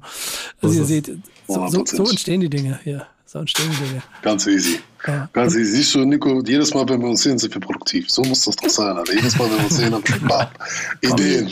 Kommen die Ideen raus. Das gefällt mir sehr, sehr gut. Ähm, ja, schön, wenn wir dann auch äh, musikal. Boah, scheiß, nee, scheiß Überleitung, ich streiche. Ich wollte irgendwas mit Richtung Classic machen, aber das funktioniert nicht. Ähm, wir machen es einfach so. Wir haben, also, wir haben schon lange gesprochen und ich, ich möchte eure Zeit aber nicht zu sehr strapazieren, denn ich bin mir auch ziemlich sicher, Dibos Kalender heute vollgepackt mit Meetings. Das nächste steht an, da muss, da muss wieder irgendwo gesigned oder gedroppt oder mit dem Label gekämpft werden oder Kampagne geplant. Jalil, der, der wird, also, wenn ihr wisst, wir waren ja in, in Paris lange unterwegs. Ich weiß jetzt noch mehr von dem, was Jalil den ganzen Tag Tag macht, Leute. Äh, unterschätzt, den, unterschätzt den Kollegen nicht. Liebe, liebe Leute. Ähm, was ihr aber I machen work müsst, in silence. Ja, genau. Was ihr aber machen müsst, das macht jeder hier, der hier Gast ist und das weiß, das weiß, Dibo, du bist jetzt schon den nächsten Classic und Jalil, wenn du das gemacht hast, auch. Ihr müsst einen Classic mitbringen, den ihr den Leuten ans Herz legen wollt. Mhm. Wir haben einen, der ist unfickbar heute, würde ich sagen. Da kann, da kann äh, Yannick dann gleich einen Mono Monolog halten. Aber erstmal ihr beide, äh, Classic der Woche. Was würdet ihr den Leuten ans Herz legen, wenn sie euch nach einem Classic fragen, den ihr mal so ähm, den Leuten vorstellen wollt? Äh, ja, ich fange mal an. Ich habe äh, Naughty by Nature mit Naughty by Nature äh, mitgebracht. Ähm, Geil übrigens. Ich, ich feiere es total. Ja, mach du ja so. Ich bin ja, ich bin ja sozusagen Zeit meines Lebens so ein West Coast Fanatic gewesen. Und aus irgendeinem Grund, ich kann es gar nicht mehr so richtig rekonstruieren, Noah Tretch, ähm, so super akzeptiert in der West Coast. Und äh, ich konnte den ohne schlechtes Gewissen hören und musste dann halt ganz oft, ähm, wenn ich so in mich gegangen bin, mir selbst gegenüber zugeben, dass dieses Album einfach zu den, also bis heute zu den Top Ten Alben gehört, die ich je gehört habe. Und ähm, ich hatte es dann so, ich würde mal sagen, so zwischen 2010 bis so 2020 hatte ich es mal eine Zeit lang gar nicht gehört. Und dann habe ich es irgendwie auf Spotify mir mal wieder äh, in eine Playlist gezogen und dann war ich so, der, wie krass hat der Typ eigentlich gerappt? Also ich meine, was zur Hölle ist eigentlich passiert? Der war ja einfach 25 Jahre seiner Zeit voraus. Und ich bin jetzt so, ist es wieder ein bisschen abgeflacht, aber als ich das dann wieder für mich entdeckt habe, habe ich es einfach äh, so ultra krass gepumpt und auch auf Oldschool zu Hause die CD wieder rausgeräumt und in eine, in eine Anlage geschoben, weil der Sound dann noch mal ein bisschen anders ist als ähm, im Büro über die Bluetooth-Box und so. Also ich keine Ahnung, was das für ein Geniestreich war. Dieses Album ist einfach äh, grandios und ähm, ich will jetzt gar nicht irgendwie einen Hit herausheben, ähm, den ich jetzt besonders krass finde. Ähm, ich kann jedem nur empfehlen, das Album mal von vorne bis hinten durchzuhören. Und da haben wir dann zum Beispiel auch etwas, das deckt sich jetzt ein bisschen mit unserem Gespräch. Da ist halt auch unfassbar viel Message drin mit Kredibilität, mit Rap-Skills und ähm, Wahnsinn, wie weit Hip-Hop da eigentlich schon war. Und man muss es sagen, eigentlich haben wir in, manchen Punkten da so ein bisschen den Zug verpasst. Da hätte man von dieser, von dieser Basis aus hätte man sich viel, viel, viel schneller und viel krasser weiterentwickeln können zu einem noch viel größeren Sprachrohr, als Hip-Hop heutzutage ist. So. Also, ich bin ein großer Fan äh, von dem Gesamtprodukt und äh, ja, begeisterter kann ich es jetzt, glaube ich, nicht ausdrücken. Ich finde es auch geil, dass du das genommen hast und nicht 1993. Weil da sind, da sind ja noch mehr, das ist ja noch hitlastiger. genau, das, da sind natürlich Chor. mehr Hits drauf, aber als, sag ich jetzt mal, als Message-Album finde ich äh, Naughty by Nature schon ähm, stärker. Und wie gesagt, es hatte halt diesen Moment, das ist so für mich als, als äh, West Coast Fanatic, was ja total albern ist, aber wenn man jung ist, dann hat man halt so ein Spleen. Und das hat mich halt irgendwie, das war total legitim, das da in meinem Freundeskreis zu hören. Und äh, allein das, sozusagen, sich das da so ohne Widerspruch durchgesetzt hat, war ja schon ein Qualitätsmerkmal. Und jetzt nachdem ich halt viele Jahre im Musikbusiness gearbeitet habe und dann höre ich das Album nochmal und denke mir so, also wenn mir jemand so ein Demo bringen würde, dann würde ich wirklich eine Menge Geld investieren und äh, äh wirklich den Leuten, die Leute beknien, da irgendwie die Türen aufzumachen. Also ich denke, das wäre ein Gamechanger, wenn für mich so auch emotional, um da mal irgendwie wieder anzusetzen, so richtig Feuer zu fangen für diese Branche. Geiles Ding. Jalil, hast du das Album auf dem, auf dem Schirm, Naughty by Nature und das Album? Ja, natürlich, natürlich, okay. natürlich. Ich bin damit Re-Rap, Re-Rap, Re-Rap, wie lange hat es gedauert, bis ihr gewusst habt, was OPP ist? Die Meaning ich of OPP? Ich wusste das. Hä? Ich wusste das schon. Ja, äh, stimmt. Schon Ach, sehr, du hast ja einen Vorsprung. Lange. Du hast ja einen scheiß Vorsprung so. Aber das, ich weiß noch ganz genau, wie, der war ja recht jung und dann alle mitgegrölt haben, bis dann irgendeiner äh. verstanden hat, worum es geht. Äh, es war schon, war schon lustig. So. Aber es so war auch bei Hits from the Bong und so. Äh, oder, ja. oder Public Enemy Songs oder sowas. Also es gab schon bestimmte Dinge, die, die ich durch Rap gelernt habe und nicht durch irgendjemand anderen, der es mir beigebracht so hat. Ja. Findet mal, Leute, hört es euch an und findet mal raus, was OPP ist. Äh, sehr schöner Classic. Habe ich auf jeden Fall Bock drauf, jetzt immer reinzuhören. Ja, macht das. Ähm, ist auch geil, wie die das geschafft Wahl. haben. Ja, ja was, ja. was meinst du? Äh, ich wollte sagen, ist auch geil, wie die das geschafft haben, sowas thematisch so kommerziell zu verpacken, ja. dass du es nicht, dass nicht zensieren musst. Ja, weißt du, ich meine, und die ganzen Leute feiern und tanzen. Ja, yeah, und die Leute tanzen, feiern. Ja, original. Ja, stark. Finde ich sehr gut. Ähm, aber es ist schon sehr, sehr gute Wahl. Kackt trotzdem gegen unseren Classic ab, aber äh, Jalil, versuch's. Ja. Ich habe äh, tatsächlich ein Album mitgebracht, was, glaube ich, so gut wie jeder kennt. Aber ich habe es jetzt die letzten Tage immer wieder beim Sport gehört. Und das ist für mich so ein Album. Ich weiß nicht warum. Das motiviert mich eigentlich immer wieder beim Sport. Und das ist von Eminem, der Eminem Show. Ich finde, das ist auch von Eminem das letzte krasse Album, wenn wir ganz ehrlich sind, wo du wirklich sagen kannst, das ist ein Klassiker. Ähm, der hat es seitdem leider nicht mehr für mich persönlich geschafft, einen richtigen Klassiker zu kreieren. Hier und da mal einen coolen Song. Aber das Album ist so von Anfang bis Ende einfach also ich finde, auch im Rap gesehen ist es für mich eins der Alben, was es äh, geschafft hat, wirklich so ein momentanen Gefühlsstand, die Emotionen, die Geschichten, die er durchgemacht hat, die Sachen, die ihm auf dem Herzen lagen, das, was, was eigentlich so der Core von Rap ist, hat er eigentlich geschafft, in dem Album zu verpacken, von politischen Themen mit White America bis zu wirklich so persönlichen Sachen wie Soldier und so, die Streitereien mit seiner Frau, äh, Sachen über sein, sein Kind, wie schwer es ihm gerade fällt, sein Kind zu sehen, äh, wie abgefuckt Hollywood ist, dieser ganze Trubel, dass er es geschafft hat, von von seinem Eight Mile bis nach Hollywood zu kommen, wie die Leute drauf sind, wie falsch die Welt ist, der Drogenkonsum, also alles. Der hat einfach geschafft, ein Album zu kreieren, wo seine ganze Welt und sein Momentum drin steckt und was vor allem, was ich auch immer finde, was, für ein, was das ein wichtiger Faktor ist, was zeitlos ist.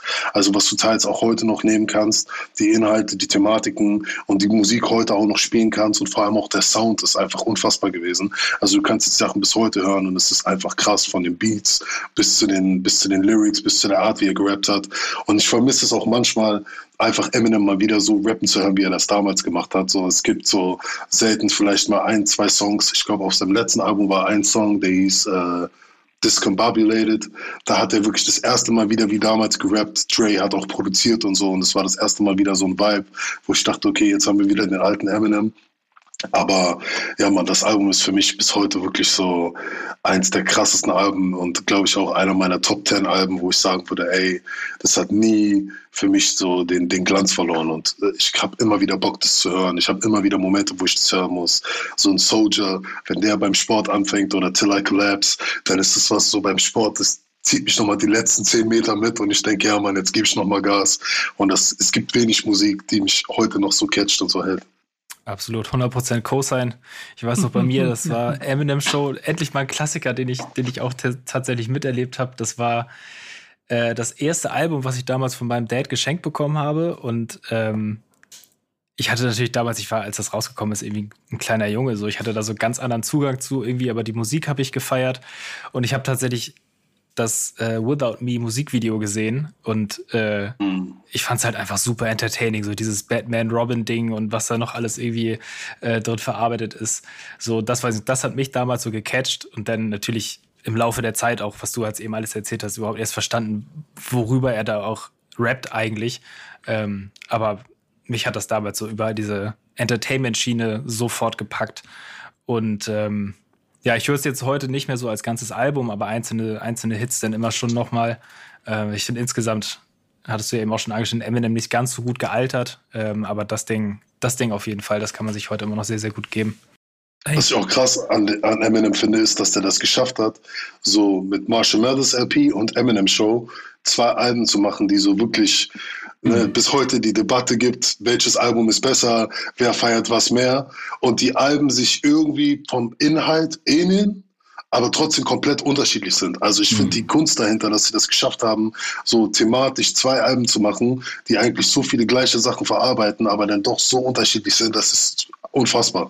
Also du kannst beide Alben back-to-back -back hören und du hast nicht das Gefühl, der Typ wiederholt sich jetzt die ganze Zeit oder erzählt die ganze Zeit die gleichen Geschichten, sondern das ist wirklich künstlerisch auch unfassbar auf einem wirklich extrem krassen Level. Muss man ihn mal verlassen. Safe. Nico, warum versteckst du dich? ja, Was willst du sagen? Ey, Digga, so, ich, hab's, ich bin so der, ich bin immer so der Eminem-Downer. Ich, ich habe so ein ambivalentes zu dem, Verhältnis zu dem. Ich finde unbestritten krassester Rapper der letzten zwei Dekaden, brauchen wir nicht drüber zu reden. Rapper, Rapper, so alles mega. Ich finde. Ah, das kann man auch noch debattieren. Kann man ja, auch noch okay, debattieren. Aber, aber auf jeden Fall diese Diskussion darüber immer. Da einer, top einer drin, ja. ja. cool. Ja, okay, von mir aus auch so, aber top drin, Level, und da brauchen wir nicht über, über den Impact, über alles, der Weiße und so, die Geschichte, alles. Ich finde eine mega beschissene Beatauswahl, die ganze Karriere über. Ich bin ein absolut, weil es gibt, es gibt von mir kein Eminem-Album, das ich mag. Und ich habe das hier gerade wieder durchgehört. Und es, es, es, es, es, ich, es kriegt mich nicht. Nie. Und ich krass, weiß, krass. Ja, ist total heftig. Aber ich habe so, sogar die, die, die letzten Sachen haben mich fast mehr gekriegt, auch wenn ich da wieder dann den Eminem höre, der verkrampft versucht, der Welt zu sagen, dass er der krasseste Rapper ist. Dann aber musikalisch auf einer besseren Basis für mich, rein subjektiv vom Geschmack her. Mhm aber ich auch merke, dass er äh, da versucht, einen Kampf zu kämpfen, den er gar nicht kämpfen muss. Digi, du hast das, du hast das bewiesen, du hast das 2000 irgendwann bewiesen. Fuck it, Alter, entspann dich, mach, mach, du bist fucking greatest. Und so äh, Auftritt, Halftime-Show, gerade so mit Eminem, tu mir einen Gefallen, mach bitte keinen Kniefall mit der Faust hoch für Kaepernick. Super Bowl, Halftime-Show, wäre ganz schön, liebe Grüße NFL, was macht er? So unfickbar, total geil. So. Aber kein Album kriegt mich. Kein Album. Aber krass, ich finde das krass, weil guck mal zum Beispiel, warum ich Eminem Show auch ein bisschen höher werte als Marshall Mathers LP, ist gerade wegen dem Beat, mhm. weil die haben es geschafft und ich kann mich noch daran erinnern, was die mit dem Sound und den Beats und den Akkorden für eine Welle ausgelöst haben. Auch im Deutschrap, wo du, wenn du dir zum Beispiel alte Sachen von Azad oder weiß ich wen anhörst, so, die stark davon inspiriert sind, äh, wo die wirklich geschafft haben, so einen eigenen Sound nochmal zu kreieren, auch beatmäßig. Ähm, ähm, und einfach so, für mich war das so nochmal so der Next Level Dre, so mäßig, ey, der ist von den alten G-Funk-Sachen weg, was macht er jetzt? Diese ganzen pompösen Sounds, die dann auch äh, 50 Cent mit in the Club und so gekriegt hat und dieses ganze pompöse, was dann auch auf Eminem Show und so stattgefunden hat. Und ich fand, der hat einfach geschafft, nochmal auch soundtechnisch ähm, so, so eine ganze Gruppierung nochmal so mäßig zu unterlegen und ein ganzes Label, so, was davon alles entsprungen ist, von G-Unit, deren Sounds und so weiter und so fort. Also er und Dre, die haben dann Soundgerüst mit dem Album gemacht, wo du danach gesehen hast, okay, fuck, Alter, die haben nochmal komplett eine ganze Ära mitgenommen. Und deswegen finde ich gerade, dass du sagst, die Beats gefallen dir nicht, ist krass, weil ich finde, gerade das Album hat so den Grundstein gelegt für die ganzen G-Unit-Alben, die danach kamen und weiß ich was alles. Ich bin der Meinung, dass alles hätte nicht den Sound gehabt, wenn Eminem Show nicht da gewesen wäre. Und auch da gebe ich dir 100% Co-Sign. Bestimmt, du hast recht und du bist da dann auch mehr der Analytiker als ich, was diese Details angeht. Aber ich war, ich bin halt auch nie der Typ, der das, also ganz, ganz, ganz, ganz selten, der das erste Album geil findet. Ich bin immer so, ich gehöre zu denen, diese, ja, okay, also im Zweifel vielleicht mit der Welle oder kurz davor oder so. Ja, okay, ich kapiere es. Da, da, ja. Aber nie so early, ganz, ganz selten Early Adapter. Dafür bin ich dann konsumseitig dann vielleicht auch an, an so solchen Sachen, von denen ich merke, okay, es knallt so. Vielleicht auch abgeturnt, weil ich, ich kann mich noch, es war mir alles, es war mir alles zu, zu gängig. Es war mir alles zu logisch, was da passiert. Jede Hook, jede Nummer war so, ja, ich weiß, Digga, du bist die ganze Welt damit, aber ich, ich sitze nicht in dem Zug. Ich, ich gehe, ich suche mal wieder irgendwas, wo, wo, ich, wo ich Kapuze rummachen kann. Und ich, ich Nico, möchte, mach einfach wieder, mach einfach Sport. Ja, ja ich, ich, möchte, ich möchte Eight Mile, ich möchte wieder, ich möchte wieder in den Keller. Und dann, dann höre ich, dann, ich, weiß gar nicht, das war, glaube ich, danach erst, ne? Aber dann höre ich lieber wieder die. Eight Mile war danach. Ja, aber die Freestyles, die Freestyles aus Eight Mile, die kann ich auswendig äh, also die ja nicht keine Freestyle sind, aber, aber die, diese Atmosphäre, das ist, das ist mein Eminem-Moment. Und den umarme ich, den halte ich fest. So, und, und das war's dann. Und danach gehört er der Welt. Für mich ist das ganz cool. Ähm, ja, brauche ich eine Überleitung, Janik? Nee, mach mal. Auch, ja, eine gute, auch eine gute Wahl. Und ich habe übrigens lustigerweise eben entdeckt, ich habe hier nebenbei Spotify aufgemacht, dass uh, Without Me nicht der Song mit den meisten Streams von diesem Album ist. Sondern? Till I Collapse. Warum auch immer. Till I Collapse, ja, habe ich mich auch. Ja, aber der Song, der, der, ist, äh, der ist zeitlos. Der ist auch mit der Zeit einfach, der ist so zeitlos. Also bis heute siehst du den in irgendwelchen TikToks und weiß ich was alles und irgendwelchen Videos online. Oft bei irgendwelchen Boxern, bei ihren Highlights ist der Song drin, bei irgendwelchen Fitnessvideos und so. Also der Song hat so ein krasses Momentum gekriegt mit der Zeit. Also Deswegen das Intro werde ich auf jeden Fall mal übernehmen, hundertprozentig. Ich, ich werde es auch, ich werde meine, wenn ich meine TikTok-Karriere jetzt starte, werde ich auch auf Telecollabs dem also Intro. Doch lieber für deinen nächsten Boxkampf, Nico. Ja, genau, oder das. So, ja. ähm, aber auch ein netter Versuch. Und schon, also es ist eine mhm. gute Auswahl heute, aber ich mal gucken, wie hoch ich die Messlatte gesetzt habe für dich, Yannick. Aber jetzt kommt unser Classic der Woche. Ja, unser Classic der Woche, der Classic der Classic sozusagen. Und das wäre jetzt der Moment, wo ich eigentlich so, ihr müsst euch das vorstellen, ich müsste ja so eine Konfetti, so kennt ihr diese Konfetti-Rohre, ich müsste jetzt so eins haben und so, stellt euch vor, ich habe so ein Ding gemacht, jetzt so, und jetzt kommt hier Konfetti raus und jetzt erzählt Yannick, worum es geht. Es geht um 50 Cent und sein Debütalbum Get Rich or Die Tryin'. Das so, Leute. So. War Geburtstag, deshalb. Genau, Montag, 6. Februar ist das Ding 20 geworden. Ähm, ja, ich glaube, über das Album absoluter Klassiker, da brauchen wir jetzt gar nicht so viel erzählen. Irgendwie. Doch, doch, doch, doch, doch, das ist dein Job. Das ist dein Job. Ja, natürlich. Aber ich meine jetzt von den Hard Facts, ähm, also die Singles in der Club PIMP, das sind halt Hits, die kennt, glaube ich, jeder, der sich annähernd nur mal ein bisschen mit Hip-Hop auseinandergesetzt hat. Ähm, Featureliste, Lloyd Banks, Nate Dogg, Eminem natürlich mit drauf, der auch zusammen mit Dr. Dre produziert hat. Ähm, ja, sagt alles, ähm, ist auch insgesamt bis heute irgendwie 37 Mal Platin weltweit ausgezeichnet, 7 Mal Gold, war für einen Grammy nominiert. 37 Mal also, was, wie viel? 37 Mal Platin weltweit. Also das ist äh, ja nicht, nicht fickbar, dieses Album. Ähm, Ey, und da ey. weiß ich, ich habe ja eben bei der Eminem Show erzählt, dass ich die von meinem Dad bekommen habe und tatsächlich Get Rich or Die Trying war das erste Album, was ich mir damals wirklich von meinem eigenen Taschengeld gespart gekauft habe. Ähm, für mich damals, das weiß ich noch ganz genau, ich habe das in der Club Musikvideo gesehen, wie er da so iconic von der Decke hängt und auf dem Laufband Dicker. ist und ähm, vorher mich mit dieser Hip-Hop-Welt nicht beschäftigt und 50 Cent noch niemals irgendwas gehört oder irgendwie für mich in Erscheinung getreten, dann dieses Video gesehen, dieses Album gehört ähm, und Instant Superstar gewesen und dieses Album hat quasi dazu geführt, dass ich damals in diese Hip-Hop-Welt eingetaucht bin und ja auch irgendwie heute immer noch da drin lebe. Ähm, also für mich echt eins der wichtigsten Alben, was jemals erschienen ist. Challenge Me, ähm, ich sage One-Off, aber vielleicht sogar The Greatest Hip-Hop-Video-Moment of all time. Gut möglich, der ja. Der 50, ja. Wo 50 Cent in diesem Video von, von der Decke hängt und so hoch und äh, das, was Jalil jeden Morgen macht, äh, äh, wohl, oder das, was Debo jeden Morgen macht. ähm, aber äh, und, und wo es zur Halftime-Show äh, beim Super Bowl ja dann diese lustigen Witze gab, so aus 50 Cent ist wohl eher ein Dollar geworden, als er da, aber auch da hing er 20 Jahre danach nochmal von, von der Decke und hat sich nochmal so hoch. Und so fand ich, fand geil, dass er es gemacht hat. Ja, ja. Co-Sign. Mega, mega Auftritt, total geil. Aber dieser Moment damals, da werde ich, weiß ich noch ganz genau, ich habe okay, krass, das, das, ich habe, ich hatte ein bisschen das Gefühl, okay, hier, hier, das ist irgendwie, das, das größer als nur die Mucke, die ich jetzt hier gerade sehe. Da entsteht ein, da steht, da entsteht ein neues Genre. Oder wie ging es euch? Also, dass das so ein cooler ja, Moment, nee. das hängt auch damit zusammen, dass er halt 50 Cent ist, ne? Ja. Also, ich ja. sag mal, wenn sich da äh, Talib Kweli von der Decke gehängt hätte, wäre es so, sagen wir so, naja, komm. Und Nico, da wir alle, alle Eminem-Fans sind, war der Moment jetzt für uns auch vorhersehbar. Weißt du, was ich meine? Das ist. Schweine. nee, aber das, findet ihr nicht? Das, äh, Kommt der, der, äh, der, Junge, der Junge. Nein, nein, ich muss sagen, guck mal, halt, Bro, ich, ich 150 Prozent. Du bist draußen auf dem, auf dem Spielplatz, hast dich an die scheiß Stange gehängt, zack, Kopf über und hast hochgezogen. Nein, ich sag dir ehrlich, guck mal, also ich fand das damals krass, aber ich muss dir ehrlich sagen, ich habe damals schon äh, 50 Cent durch die G-Unit Mixtapes und so auf dem Schirm gehabt. Ja. Also bevor der bei Eminem gesigned ist, ich weiß nämlich noch damals, ich habe das ähm, auch Rap City Interview von ihm gesehen, wo er damals dann mit so einem fetten Stack Geld hingegangen ist, der hatte eine Million in der Tasche so mäßig, hat gesagt, ey, ich habe gerade meinen Deal unterschrieben und so, hier, bam. Und ähm, ich hatte den schon auf dem Schirm und habe damals die G-Unit Mixtapes gehört, wo die halt die ganzen Songs nachgemacht, beziehungsweise so neu interpretiert haben, Beats genommen haben. Der war ja auch einer der ersten, der das so auf Mixtape-Ebene so revolutioniert hat, einfach Beats von anderen zu nehmen und eigene Songs draus zu machen und so mit G-Unit. Und deswegen hatte ich die die ganze Zeit auf dem Schirm.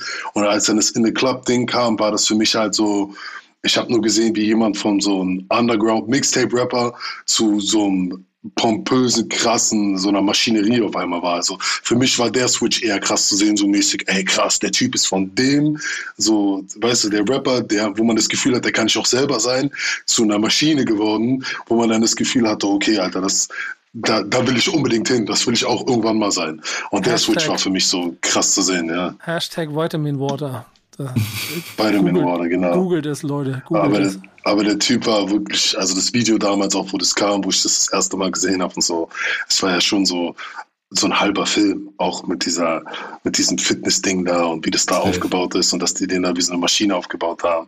Ich hatte das Gefühl, dass die so, wenn ich mir das Video heute angucke, habe ich das Gefühl, dass das ganze Budget dafür draufgegangen ist und die dann irgendwie noch eine, eine Clubszene machen mussten, wo alle dabei sind, die auch noch relativ cool ist, so, weil die gesagt haben, okay, fuck, wir haben uns verkalkuliert, wir haben übertrieben mit dem Anfang so. Bruder, mach nicht aber so. Mach nicht so, wir, müssen, wir müssen sparen. So, ähm, ist bei mir aber oh, auch zum Beispiel genau. ganz lustig, hier sind PIMP und, und, und auch 21 Questions und so drauf. Aber If I Can't ist mein Song. Ja, gehe ich mit, Nico. Ja, ich war. Gute Wahl. Meiner, meiner ist Many Man. Many Man ist, glaube ich, für mich. Ah. Ja, der Song, auch das Video da, Alter, was die für einen Film drumherum gemacht haben. Ich glaube, da hat doch auch einer, der bei Sopranos mitgearbeitet hat, irgendwie das Drehbuch gemacht oder das Video mitgedreht und so, so ganz crazy. Die haben so einen ganz krassen Film Krass. um Many Men gemacht. Und das war, das war schon ein heftiges Ding. Auch geil, auch geil. Krass. Ja, ich finde, wir haben drei überragende äh, Classics heute gehabt, um jetzt mal ein bisschen das Getrommel hier zu lassen. Aber ey, waren, waren, waren Und die hängen alle zusammen. Die hängen ja. alle zusammen. Weil Tretch ist für Eminem, sagt er immer wieder, seine, eine seiner größten Inspirationen, warum er rappt. Der Mhm. hat sich auch vieles von Church abgeguckt, von Naughty by Nature. Und 50 Cent ist abhängig von Eminem. Also wir haben so unbewusst alle drei einen Klassiker genommen, der irgendwie mit dem anderen zusammenhängt. Geil. Ohne es zu wissen, ja. Und auch noch in der richtigen Reihenfolge präsentiert. Also Ja, Mehr, ja, ja, ja. mehr geht nicht. Äh, Man könnte denken, hier steckt Ja, Konzept genau. dahinter. Ja, genau. Ger gern geschehen, das beim Stammtisch. Was wir auch noch haben, ähm, äh, wenn, wenn Jalil einen neuen Song raushaut, ist der in unserer Playlist Thank Backspin It's Friday. Wenn Debo Nice. und äh, sein Künstlerkollektiv Sachen raushauen, sind sie bei Thank Backspin It's Friday mit in der Playlist. Denn wir wollen die Vielfalt zeigen.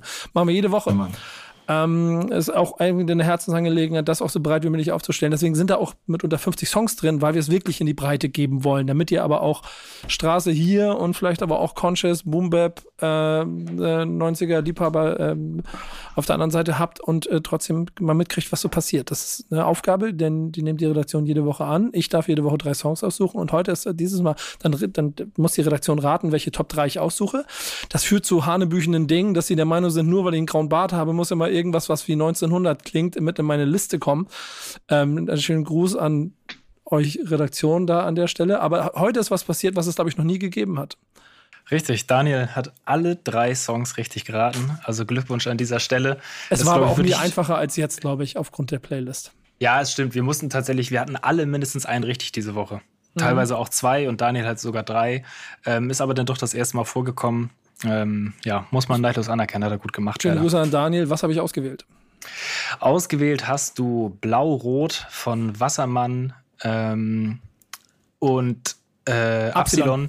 Genau, sorry, kurzer Hänger. Wassermann und Absilon. Ähm, es ist schon der zweite Song von den beiden und ja, relativ düsterer Sound und es geht um eine Nacht in Berlin. Äh, die beiden machen sich auf den Weg äh, von Moabit nach Kreuzberg und da können wir den beiden zuhören. Ich finde es eine gute Ähm. Nummer. Ich finde es eine gute Nummer. Kennt, kennt, wenn, wenn, wenn ihr was dazu zu sagen habt, macht's gerne, ansonsten gehen wir durch. Ne? Also spreigt rein, wenn ihr was dazu zu sagen habt, ansonsten machen wir den nächsten.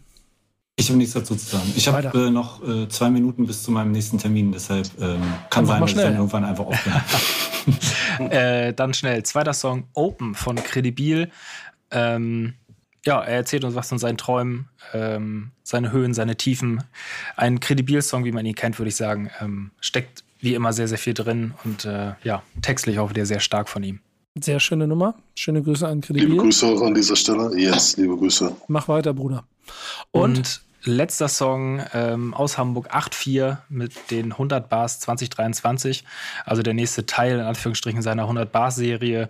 Und ja, ist so ein schöner Statement-Song. Ähm, er haut da ein paar Ansagen raus an die Szene. Ähm, erzählt uns nochmal, wie geil er als Typ eigentlich ist. Ähm, auf einem, wie ich finde, sehr, sehr niceen Beat. Also den habe ich sofort gefeiert beim ersten Mal hören schon.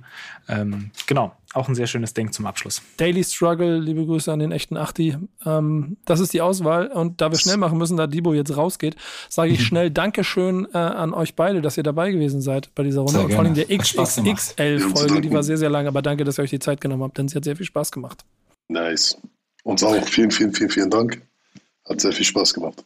Wir sehen, hören uns wieder an anderen Stellen, ihr beiden. Äh, Yannick, wir nächste Woche. Dann heißt es wieder Backspin Stammtisch. Powered by Otto. Bis dahin, macht's gut. Ciao. Peace. Stammtischmodus, jetzt wird laut diskutiert. Ist auf dem Stammtisch, Stammtisch, wer dabei bleibt am Tisch. Stammtisch Phase. Denn heute brechen sie noch Stammtisch verholen. Ich heule mich an meinem Stammtisch aus. Backspin. Backspin. Backspin. Backspin.